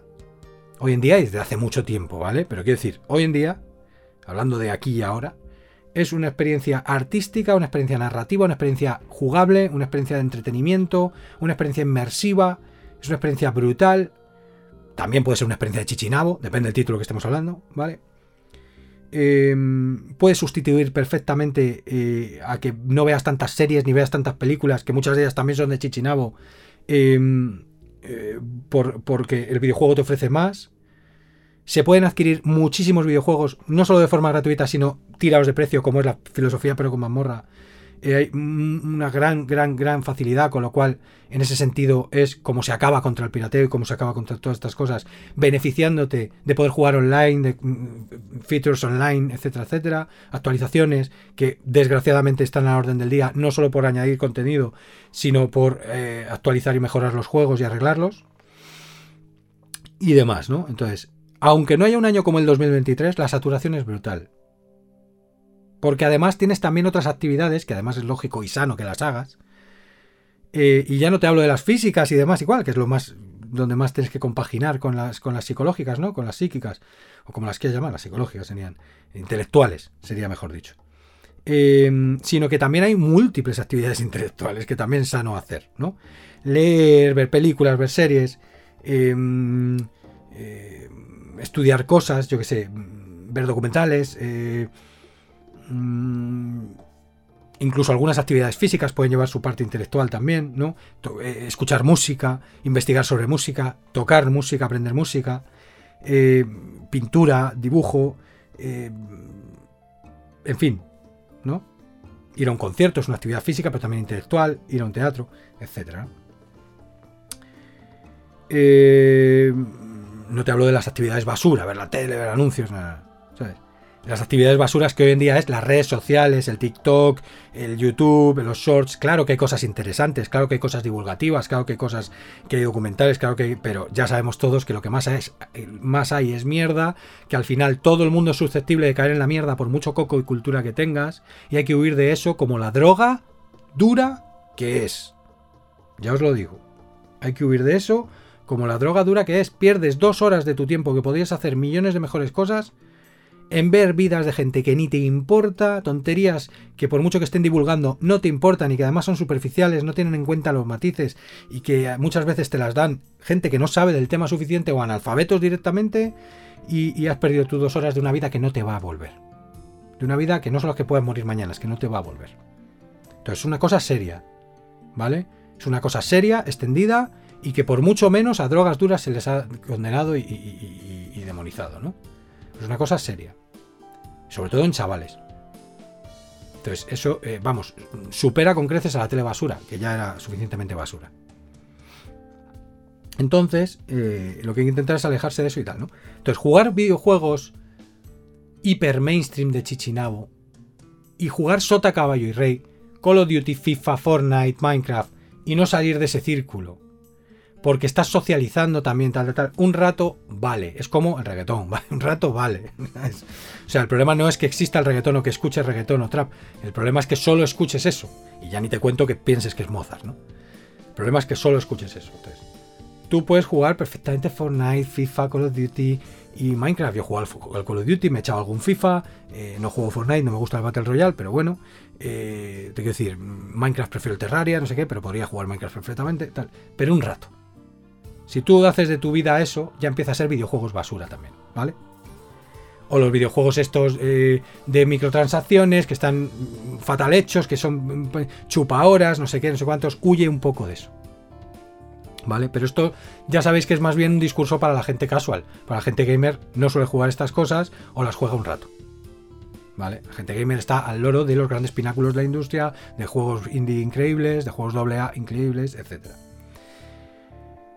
Entonces, hablando ya de la buena mierda, ¿vale? Hablando ya de eh, los juegos sanos, los juegos que cuentan historias, hay algunos educativos, algunos con gran moraleja, algunos simplemente por amor al arte, etcétera, etcétera, algunos que son una obra maestra, etcétera. Los hay de todos los tipos, todos los colores, todos los sabores. Y un año como el que, eh, como este, como el 2023, pues eh, si ya estamos saturados a nivel general, un año como este, pues te satura. Solo que de buenos títulos. O sea que no todo es malo, ¿vale? Entonces, es inevitable. Luego hay quien tiene más tiempo, más economía, quien tiene menos, quien tiene una plataforma, quien tiene tres. Pues en función de todo esto tendrás más saturación, menos saturación. ¿Vale? Quien hace más de las otras actividades que, he nombrado, quien hace menos. Vale. Eh, es inevitable, por ejemplo, todos tenemos en Steam juegos que no hemos tocado ni con un palo. Y dices, tú tiras el dinero ya, pero es que a lo mejor te ha venido en un Humble Bundle que te has gastado 10 euros, 12, que es lo que te gastas en tres cervezas en tomadas en terraza. Y está muy bien porque socializas con los amigos, te tomas tres cervezas. Te quiero decir, la cuestión es eh, que no, no te va a sacar de pobre, ¿vale? Si te lo puedes permitir, no te va a sacar de pobre 12 euros. O 10 euros. A veces menos. Em, y te han entrado cuatro juegos o cinco juegos y dos o tres de ellos no los tocas con un palo, pero es que los otros dos ya te han merecido la pena los 10 euros. ¿Me entiendes? Porque haces un baremo y dices, me han costado 5 euros cada uno. Son juegos de hace 2-3 años que están a buen precio ahí. Y encima me llevo otros tres títulos que a veces sí los toco, simplemente los pruebo y no me gustan. Y alguno hay que descubro, ¿no? Pero que normalmente se quedan sin tocar. Bueno, eso es inevitable y eso no pasa nada. Porque ya está amortizado el precio, porque muchas veces te regalan títulos, porque etcétera, etcétera. Bueno. Los que no. Los que te han salido por 2-3 euros o en relación eh, gratis o, como los quieras tú desglosar y que no te han gustado o no te han enganchado, pues no te han gustado o no te han enganchado, ya está. Y si no los has tocado con un palo porque no te ha gustado ni te ha enganchado lo que has visto de él, pues ya está, es lo que hay. Al menos te ha salido o gratis o por un euro o por dos, ya está, ¿vale? Y eso en plataformas como Steam es inevitable, eso no pasa tanto en consola, ¿vale? Em, luego hay una cosa también inevitable y que ya duele más, que es que también es inevitable que tengamos juegos que ya hemos jugado o, que nos encantaría jugar pero no hayamos el momento, o que ya se les ha pasado el arroz, que ya no son tan de chichinabo y que también están sin tocar. ¿Vale? Y también suele ser habitual y es inevitable. Y no pasa nada, no sufrir. No sufráis por esto. Es inevitable. Si ya los has jugado, ya los has jugado. Los tienes también en Steam o en donde sea, sin tocar, pues bueno, pues si algún día te apetece rejugarlo, que a veces te sorprendes y, es cuando los, los juegas, ¿no? Y los tocas. Otros ya los tenías en otra plataforma, bueno, pues será porque te ha salido por dos duros. ¿vale? Si no te ha salido por dos duros, sí que tienes que mm, hacértelo mirar y quitar ese rollo consumista que también es una enfermedad, ¿vale? Eh, pero si te ha salido en un Humble Bundle o por dos duros, o dices, bueno, es que por 5 euros me llevo toda la trilogía Mass Effect, que ya he jugado, que seguramente no la rejuegue, eh, que no sé qué, no sé cuántos. Pues mira, yo ahora me he refrenado, porque tengo el Mass Effect 1, tengo el Mass Effect 2, eh, tengo el Mass Effect 3 en otra plataforma, y, o sea, en Steam tengo el Mass Effect 1 y el Mass Effect 2, pero claro, los originales. Esto me vendría con los tres títulos unificando el Mass Effect 3 y, el Andrómeda incluso, porque hay un unpack que, viene el Andrómeda, pero si no, me da igual, el Andrómeda lo puedes conseguir por todos el día de mañana y tenerlo todo unificado en Steam. Y encima con las DLCs y remasterizado y todo el rollo. Pues bueno, pues yo me he refrenado, me he refrenado. Ahora bien, ¿tienes los 5 euros si lo quieres pillar? Pues sin problema, te pillas la Legendary Edition de una trilogía maravillosa. A lo mejor el día de mañana la retrojuegas y la retrojuegas por un precio muy asequible y con las 40 DLCs y, ya está, y muy bien. Y tienes cientos de horas por delante del mejor eh, rol de Bioware, eh, etc. Pero te puedes refrenar, como ves. Pero que si no lo has hecho, pues es normal que no lo toques con un palo en muchos años. Ya lo has jugado, ¿vale? O puede que te entre en un Humble Bundle, pero te haya costado en relación pues 5 euros también. Pues bueno, ya estas cosas ya duelen más. Insisto, si ya duelen mucho más, háztelo mirar y páralo en seco. ¿Vale? Pero es normal. ¿Vale? Al final tienes una colección de videojuegos grandes. Si eres un amante de los videojuegos, tampoco te va a importar demasiado que a lo mejor en total y aplicando la filosofía de adquirir por poco, tampoco te va a salir tanto dinero. Imagínate que en 20 años, en 20 años has tirado mm, mil euros. No llega ni de coña, pero vamos, vamos a poner 600 euros de juegos que no has tocado. En 20 años, ¿vale? ¿Sabes? Pues evidentemente desglosadamente no es tanto dinero al año y, además yo creo que me estoy pasando muy mucho en cifras. ¿Vale? Y forma parte de tu colección de juegos y algunos de ellos sí que han pasado los años y los has jugado. ¿Vale? O sea que no hay problema. Entonces, hay que intentar refrenar el ansia consumista, solo pillar aquello que sabes o que tienes idea de poder rejugarlo y si no rejuegas no sufrir demasiado, sobre todo si te ha salido gratis o desglosadamente por un euro, dos euros, tres euros. Todo lo demás sí, refrenarlo. Pero que sepáis que no estáis solos. siempre habrá algo que jugar, igual que siempre hay una serie que ver, un libro que leer. esto no lo decimos con los libros. ¿Somos conscientes de la cantidad de libros que hay? ¿Entiendes? Y no decimos, ¿a ah, qué saturación? Es que tengo que leerlos todos, es que no sé cuántos, es que no sé qué. Y hay gente que se deja pastones en libros. Yo me dejaba bastones en libros, ahora ya me dejo menos. Me esfuerzo a leer, pero ya no necesito comprarme mil libros, ¿no? Los tiempos cambian, las cosas cambian, ya tengo una cierta biblioteca. Aparte de que esta época nos está haciendo leer menos, que también es otra eh, advertencia que hago aquí, hay que forzarse a leer, ¿vale? Y eh, Forzarse a, forzarse a leer no me refiero a sufrir, sino que fuerces a intentar leer siempre, porque a veces, oye, te sorprendes que te has leído un libro echando leches de vez en cuando, entre algunos otros que no eres capaz de terminar, porque ahora tienes un déficit de atención por culpa de eh, la vida que tenemos ahora mismo de autoexplotación, de, ir echando leches, de, scrolling y demás, ¿no? Que este modifica cerebros, tal como la dopamina, eh, tal como las drogas. Entonces, en otras plataformas no pasa tanto como, como eso. Pero se te saturan títulos también, títulos que se te quedan en el tintero, títulos que al final has adquirido por 10, 20 pavos y eso sí duelen que no los toques o que no los estés... Pero bueno, suele pasar menos, ¿no? Pero hay gente que le pasa también con consola. A esos sí que les diría, refrenad el ansia, tal. Un servicio como Game Pass os puede ayudar a eso, porque dice, oh Dios mío, me saturo el triple. Sí, te puedes saturar el triple a nivel que tienes muchos títulos para jugar, pero los estás pagando en una suscripción que en cualquier momento, plim, la cortas que te permite jugar enteros y probar juegos y no haberte gastado el dinero en ese juego, ocupar ese espacio en el disco duro, ocupar ese espacio en tu biblioteca digital, comprártelo en físico, etcétera, etcétera, etcétera, porque los has probado o jugados enteros directamente en el Game Pass. Si los has probado y no los has querido, no los has jugado, ese dinero que te has ahorrado. Eso es otra de las cosas buenas que tiene Game Pass. Evidentemente te añade saturación de títulos que puedes jugar. Porque títulos del día 1 que se te van a añadir, que a lo mejor no se te añadirían si los tuvieras que comprar. Y hay títulos no del día 1, pero que te añaden con el tiempo, que se te quedaron en el tintero y dices, ah, pues este me lo juego, o algunos que pruebas o que descubres nuevos. Pero es que es, bueno, vale, sí, te añade más títulos y saturación, pero hace que no gastes en títulos que no querrías. Hace que te ahorres en títulos que sí querrías y que sí que te los pillarías, pero como te los has jugado en Game Pass ya no te los vas a pillar. Y otros sí, a pesar de haberte jugado en Game Pass, te los vas a pillar. Y también vas a aprovechar para adquirir otros que no están en Game Pass. ¿Vale? Lo mismo digo con el PS Plus, etcétera, etcétera. O sea, ¿vale? Y tal. Y en Nintendo Switch, pues trata de ser limitado y, comprar solo lo que quieres jugar. Y luego amortizar y jugar esos juegos. Y ya está. ¿Se te quedan en el tintero? Trata de pensar lo de los libros y lo de las películas. No te has leído todos los libros, no te has visto todas las películas, pero ya no todo, sino la gran mayoría del género que te gusta o la gran mayoría del género, ¿entiendes? Y no pasa nada. Siempre habrá algo que leer, siempre habrá algo que ver, aunque haga 20 años de ello, aunque haga 30 años, aunque haga 15 desde su salida, aunque lo descubras de nuevo. ¿Cuántas veces hemos dicho, eh, ojalá descubriese ahora Breaking Bad? Es que envidio mogollón a la gente que la ve por primera vez para volver a sentir lo que sentí yo por primera vez. Es que envidio ahora a quien juegue por primera vez Red Dead Redemption 2. Es que, tal, ¿cuántas veces hemos dicho eso, no?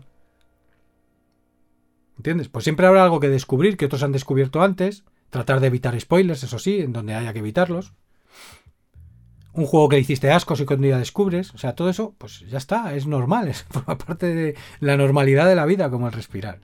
Entonces, ¿qué ocurre? Que el marketing, las redes sociales, la industria, todo pum, pum, pum, pum, pum, cómprame, juégame, hazme, léeme, véeme. ¿Entiendes? Y eso es lo que hace que sientas que tienes que jugar todo, el famoso FOMO, etcétera, etcétera, etcétera. Fears of Missing Out, para el que no sepa lo que es FOMO miedo a perderse qué está ocurriendo. ¿no? Tienes que estar a la última. Entonces, eh, quitaos ese hype, quitaos ese consumismo, quitaos esa presión de encima pensando en eso. En, Oye, mira, de toda la vida de Dios ha habido libros por un tubo de mis géneros favoritos, de mis autores favoritos incluso. Yo no me he leído todo, a veces sí, otras veces no. Y no pasa nada, siempre tengo libros que leer, pero de otros siglos. de, de, hace 10 siglos, de hace 40 siglos, ¿entiendes? O sea, ya me entendéis. ¿Vale? Entonces, em, lo mismo con la música. Tanta música por descubrir, ya ni os cuento eh, artistas eh, que somos desconocidos, ¿no?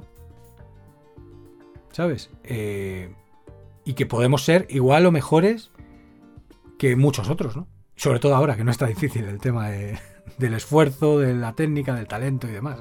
que ahora solamente tienes que ser famoso y ya puedes vender lo que sea, ¿no? Y, venderte como artista, ¿no?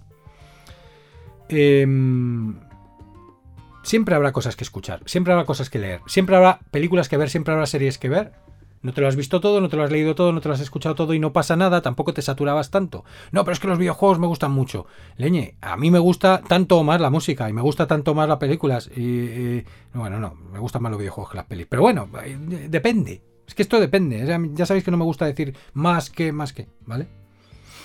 Pero sí, tengo en los videojuegos en el top 2 después de los libros. Muy probablemente. ¿Vale? Pero da igual. Da igual. ¿Me he explicado? Da igual. Y estando, bueno, miento, estando en el top 0, es decir, estaría en el top 3 los videojuegos, ¿vale? Estaría en el top, en el top 1 estaría la música, en el top 2 estarían los libros y en el top 3 estaría eh, los videojuegos. Más o menos, ¿no? Pero depende del mood, pueden subir o bajar. ¿Vale? Está todo en, el super top. Entonces, y de algunas de las cosas no digo, tengo que leérmelo todo, tengo que vermelo todo, tengo que escuchármelo todo. Siempre habrá algo que hacer. Pues en los videojuegos es exactamente igual. Entonces, esto es lo que tenéis que pensar para no saturaros in extremis y sobre todo después de un año tan brutal como este, de todas las drogas de las redes sociales, todo el marketing, toda la propaganda y todo el rollo que está hecho evidentemente para manipular mentes y vender psicológicamente. Entonces, todas esas mi lista de pendientes, si los juego, pues bien, si los juego cuanto antes, pues bien, y si no, pues nada, no habré tenido tiempo, no habré tenido ganas, alguno me lo habré consultado con la almohada o se me habrá cruzado otro título y no pasa nada. Y me tengo que forzar también a hacer otras actividades y otras cosas. Y hasta aquí esto, simplemente quería decirlo, al que le sirva que le sirva, y el que no, pues bueno, pues eh, ya está dicho. Y ya rápidamente me despido diciendo un poco, repasando un poco a qué estoy jugando, tomáoslo también como recomendaciones.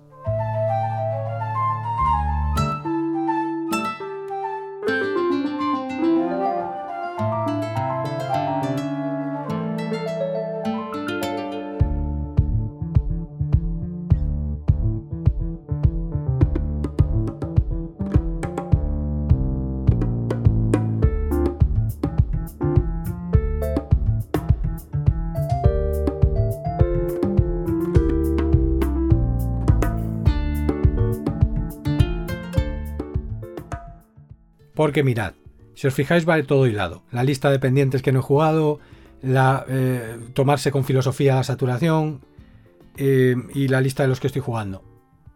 Está todo hilado y os lo podéis tomar como recomendaciones. Es lo que son. Juegos que se recomiendan para jugar. Y de ahí lo que a cada cual le sea útil. Muy rápidamente comienzo con PC, tanto single player como multijugador, donde yo juego más multijugadores en PC.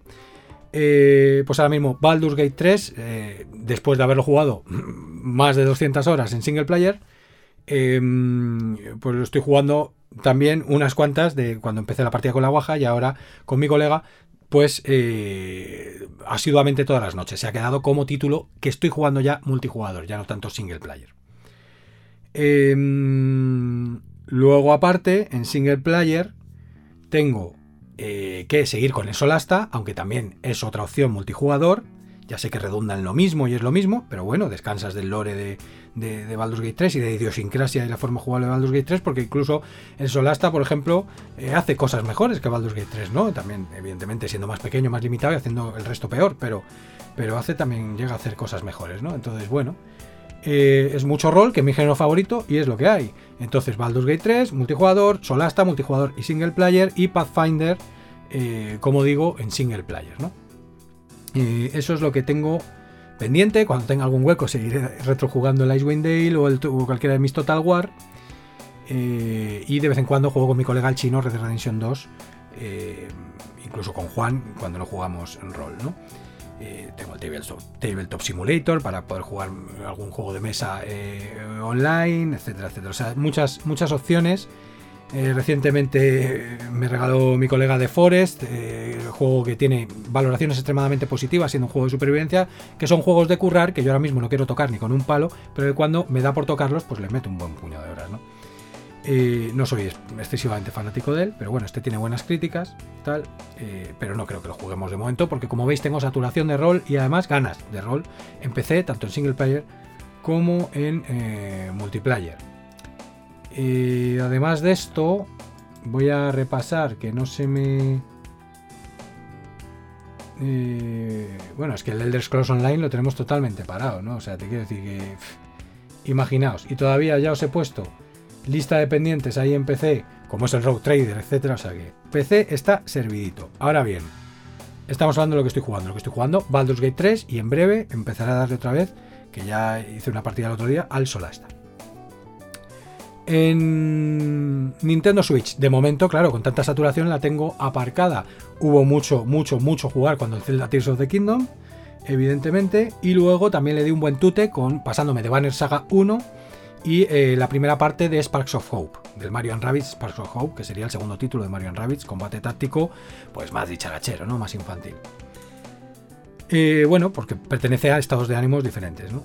Ahora mismo, eh, luego aparte tengo más juegos pendientes en Switch, ¿vale? Porque tengo pendiente con la guaja terminarme Luigi's Mansion 3, tengo cosas todavía que hacer, aunque me lo terminé el uno y el otro, pero tengo cosas todavía que hacer en el Mario Odyssey, en el Marvel, puedo seguir rejugándome por enésima vez mi partida de Witcher 3, eh, etcétera, ¿no? Dragon's Dogma me falta jugar la DLC, o sea, tengo cosas por hacer en un montón de juegos extra, eh, pero bueno, que se puede decir que estoy jugando ahora mismo en Switch, pues evidentemente el Tears of the Kingdom, que a diferencia del Breath of the Wild, como ya dije, a pesar de habérmelo terminado jugando muchísimo, intentando hacerme todo lo secundario, todavía me quedan raíces y templos a pesar de habérmelo terminado. Y algunos secretos, con lo cual tengo cosas que hacer, a diferencia del Breath of the Wild, cuando me entra el mono Zelda, con lo cual estoy contento, no tengo prisa. Después de 200 y pico horas no tengo prisa de jugar más. Em, siempre lo tendré ahí y a diferencia del Breath of the Wild para hacer algo coherente. Y eh, ya empecé el otro día la partida de Banner Saga 2 porque me dio por ahí, ¿no? Eh, que los tengo como juegos recurrentes tácticos, tampoco necesito jugarlos de principio a fin y inmersionarme, ¿no? Entonces tengo el de Banner Saga 2 por jugar, el de Banner Saga 3 y eh, terminarme el Sparks of Hope y terminar de hacer cositas en el Zelda. O sea, un montón de cosas aparte de otras tantas que tengo pendientes y tal, ¿no? Pero que esté jugando eh, eso, ¿no? El de Banner Saga 2, el Zelda y el. Y el Sparks of Hope.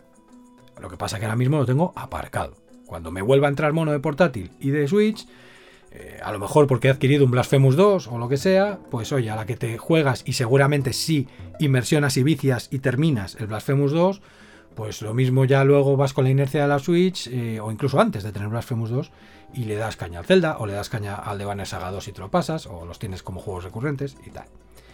Y en la Xbox, ya os lo dije en el anterior episodio, Mad Max, todavía me lo tengo que terminar, pero es un juego largo, ¿vale? Es un juego que tiene la fórmula gastada y quemada ya en mi cabeza. Es un juego que además tengo adquirido, con lo cual no se va a mover de ahí, no tengo prisa, porque no es como el Game Pass. ¿Vale? Eh, que tampoco tengo excesiva prisa, pero es verdad que a lo mejor el trimestre que viene no me da por no pagarlo, no voy a poder jugar. Pero este está adquirido por 5 euritos. Entonces, eh, ostras, y ya me pasé un montón de la historia, un montón de los mapas, y es repetitivo el, hacerte la exploración de los mapas, tal. Como ya os digo, es una fórmula antigua. Entonces, si quiero terminarme la historia, hacer cosas secundarias, bueno, cuando me apetezca, Mad Max, ¿no? A lo mejor con el hype de la nueva película o no, quién sabe, vuelvo a retomarlo, ¿no? Ahora lo he aparcado después de estar viciándome bastante. Em, en pleno 2023, al Mad Max. Eh, y el Death Space eh, Remake, lo dicho, un juego que ya me he pasado dos veces, ¿vale? Y ahora el remake que quiero pasármela por lo menos una. Bueno, ya estoy en el capítulo 4 o 5, no recuerdo. Em, a ver, ¿sabes? Me queda pero en otras tantas viciadas me planto en el final, ¿me entendéis? De un juego que ya he visto y de un juego que también tiene su momento. ¿Vale? Si no lo hubiera jugado nunca, no, sería un delito que pierdas el hilo de la historia, pero habiéndomelo jugado dos veces, ahora mismo lo uso para cuando tengo mono de Death Space, que por eso me bajé el Death Space 2 en Game Pass, aunque lo tengo en Steam comprado y tal y cual. Pasa que el Dead Space 2 no me engancha, igual que no me engancho el 3, porque para mí Dead Space eh, es el 1, es el survival horror, y es esa temática. Para mí tenían que haber esperado 8 años o más y haber sacado el Death Space 2 como otra obra, maestra. ¿No? Haber sacado los cómics, el Ignition ese que sacaron de puzzles y lo que quieran, pero no haber sacado Death Space 2 y Death Space 3 como los sacaron, que ya son más shooter, que ya son otro rollo. No, no. Haber mejorado tecnología, haber mejorado gameplay, haberlo mantenido en la misma línea de survival horror, a lo mejor muchos años después, eh, a lo mejor volviendo a visitar una parte del Ishimura y que te recuerde y te hile al uno y te haga nostálgico, pero luego el juego se desemboca en un sitio totalmente diferente, pero que te da sensaciones, ¿entiendes? O sea, eso es lo que tenían que haber hecho a mis ojos con la franquicia, ¿no? Em, entonces, pues bueno, el Dead Space Remake lo tengo para cuando tengo mono de jugar esas sensaciones de Dead Space 1. Y en el momento que me vuelva a viciar, además me planto en el final, porque tampoco es un juego kilométrico de largo, ¿vale? De hecho, con lo poco entre comillas, que he jugado, ya me he plantado en la mitad. Em, el caso es que lo estoy jugando y es recomendable. Pero claro, recomendable, insisto, ya sabéis mi política con los remakes, ya la dije en el anterior podcast, porque me lo he pillado por 9 euros. No sé si fue un error de ellos o no, pero me lo he pillado por 9 euros. Un juego, un remake que ha salido este año por muchísimo más dinero. ¿Vale? Y es cierto que estaba gratis en el Game Pass, pero bueno, es que ya lo adquiero ya es mío para siempre. Ya está, fin. Una forma de remozar el Dead Space, que es uno de mis juegos favoritos. Em, y ahora mismo, evidentemente, el que estoy jugando y no estoy jugando nada más es, quiero decir, quitando el Baldur's Gate 3 en online, eh, es el Lies P. Que cuando me lo termine, pues trataré de darle otra oportunidad más al Starfield que insisto, yo no estoy opinando si es buen juego o mal juego, no llevo horas, me he puesto a hacer cosas secundarias en vez más de la historia, tal. Me imagino lo que me espera, un buen juego a nivel historia, una serie de cosas que hace bien Bethesda, una buena escritura, cosas para hacer que si estás en el momento adecuado, en el estado de ánimo adecuado, mola mucho.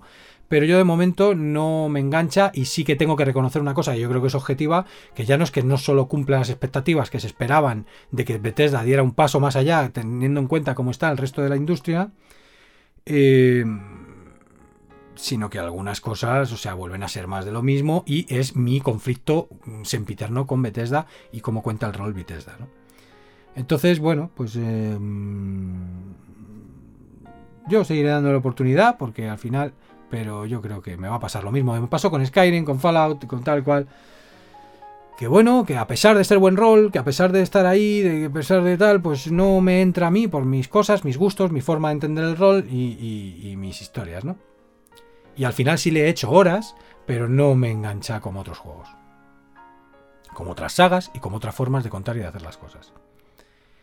Em, y que yo sepa, bueno, quitando que de vez en cuando juego con la, con la guaja, el tina chiquitina y, y tal, Asterix Obelix, Slap de Mall y tonterías de ese estilo. Y ahora estoy empezando a vislumbrar y a echar un vistazo a juegos infantiles como Peppa Pig o, La Patrulla Canina y todo el rollo que hay en Game Pass, evidentemente sin gastar un duro. Bueno, pues por ahí ir fichando lo que me va a tocar, ¿no? Y, ya ir, ir jugándolos, ¿no?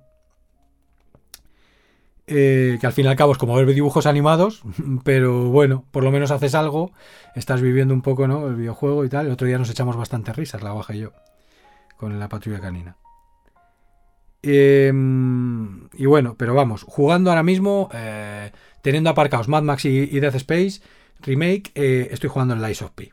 Y me queda bastante, así que lo agradezco porque cuando termine se va a quedar ese tipo vacío, ese típico vacío existencial. Por eso he querido hacerle este podcast eh, por eso he adquirido la banda sonora, por eso lo recomiendo muy mucho y tal, ¿no? Y espero luego suplir ese, ese hueco, eh, digamos, de ese género que me niego a llamar Souls-like eh, con el Jedi Survivor, ¿no?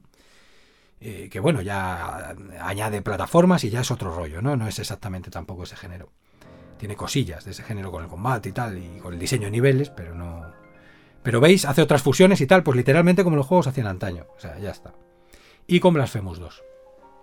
Entonces, nada más, nada más que decir que ya ha sido suficiente. Muchísimas gracias como siempre a quienes hayáis llegado hasta aquí, ya sea como somnífero, ya sea con toda vuestra atención. Espero que a algunos y algunas de vosotros os haya sido útil de una manera u otra para tocar o no tocar mm, un juego, para enteraros de cosas, para verlo de cierta manera, para simplemente entreteneros mientras fregáis platos, etcétera. Os escuchéis esto del tirón por fascículos.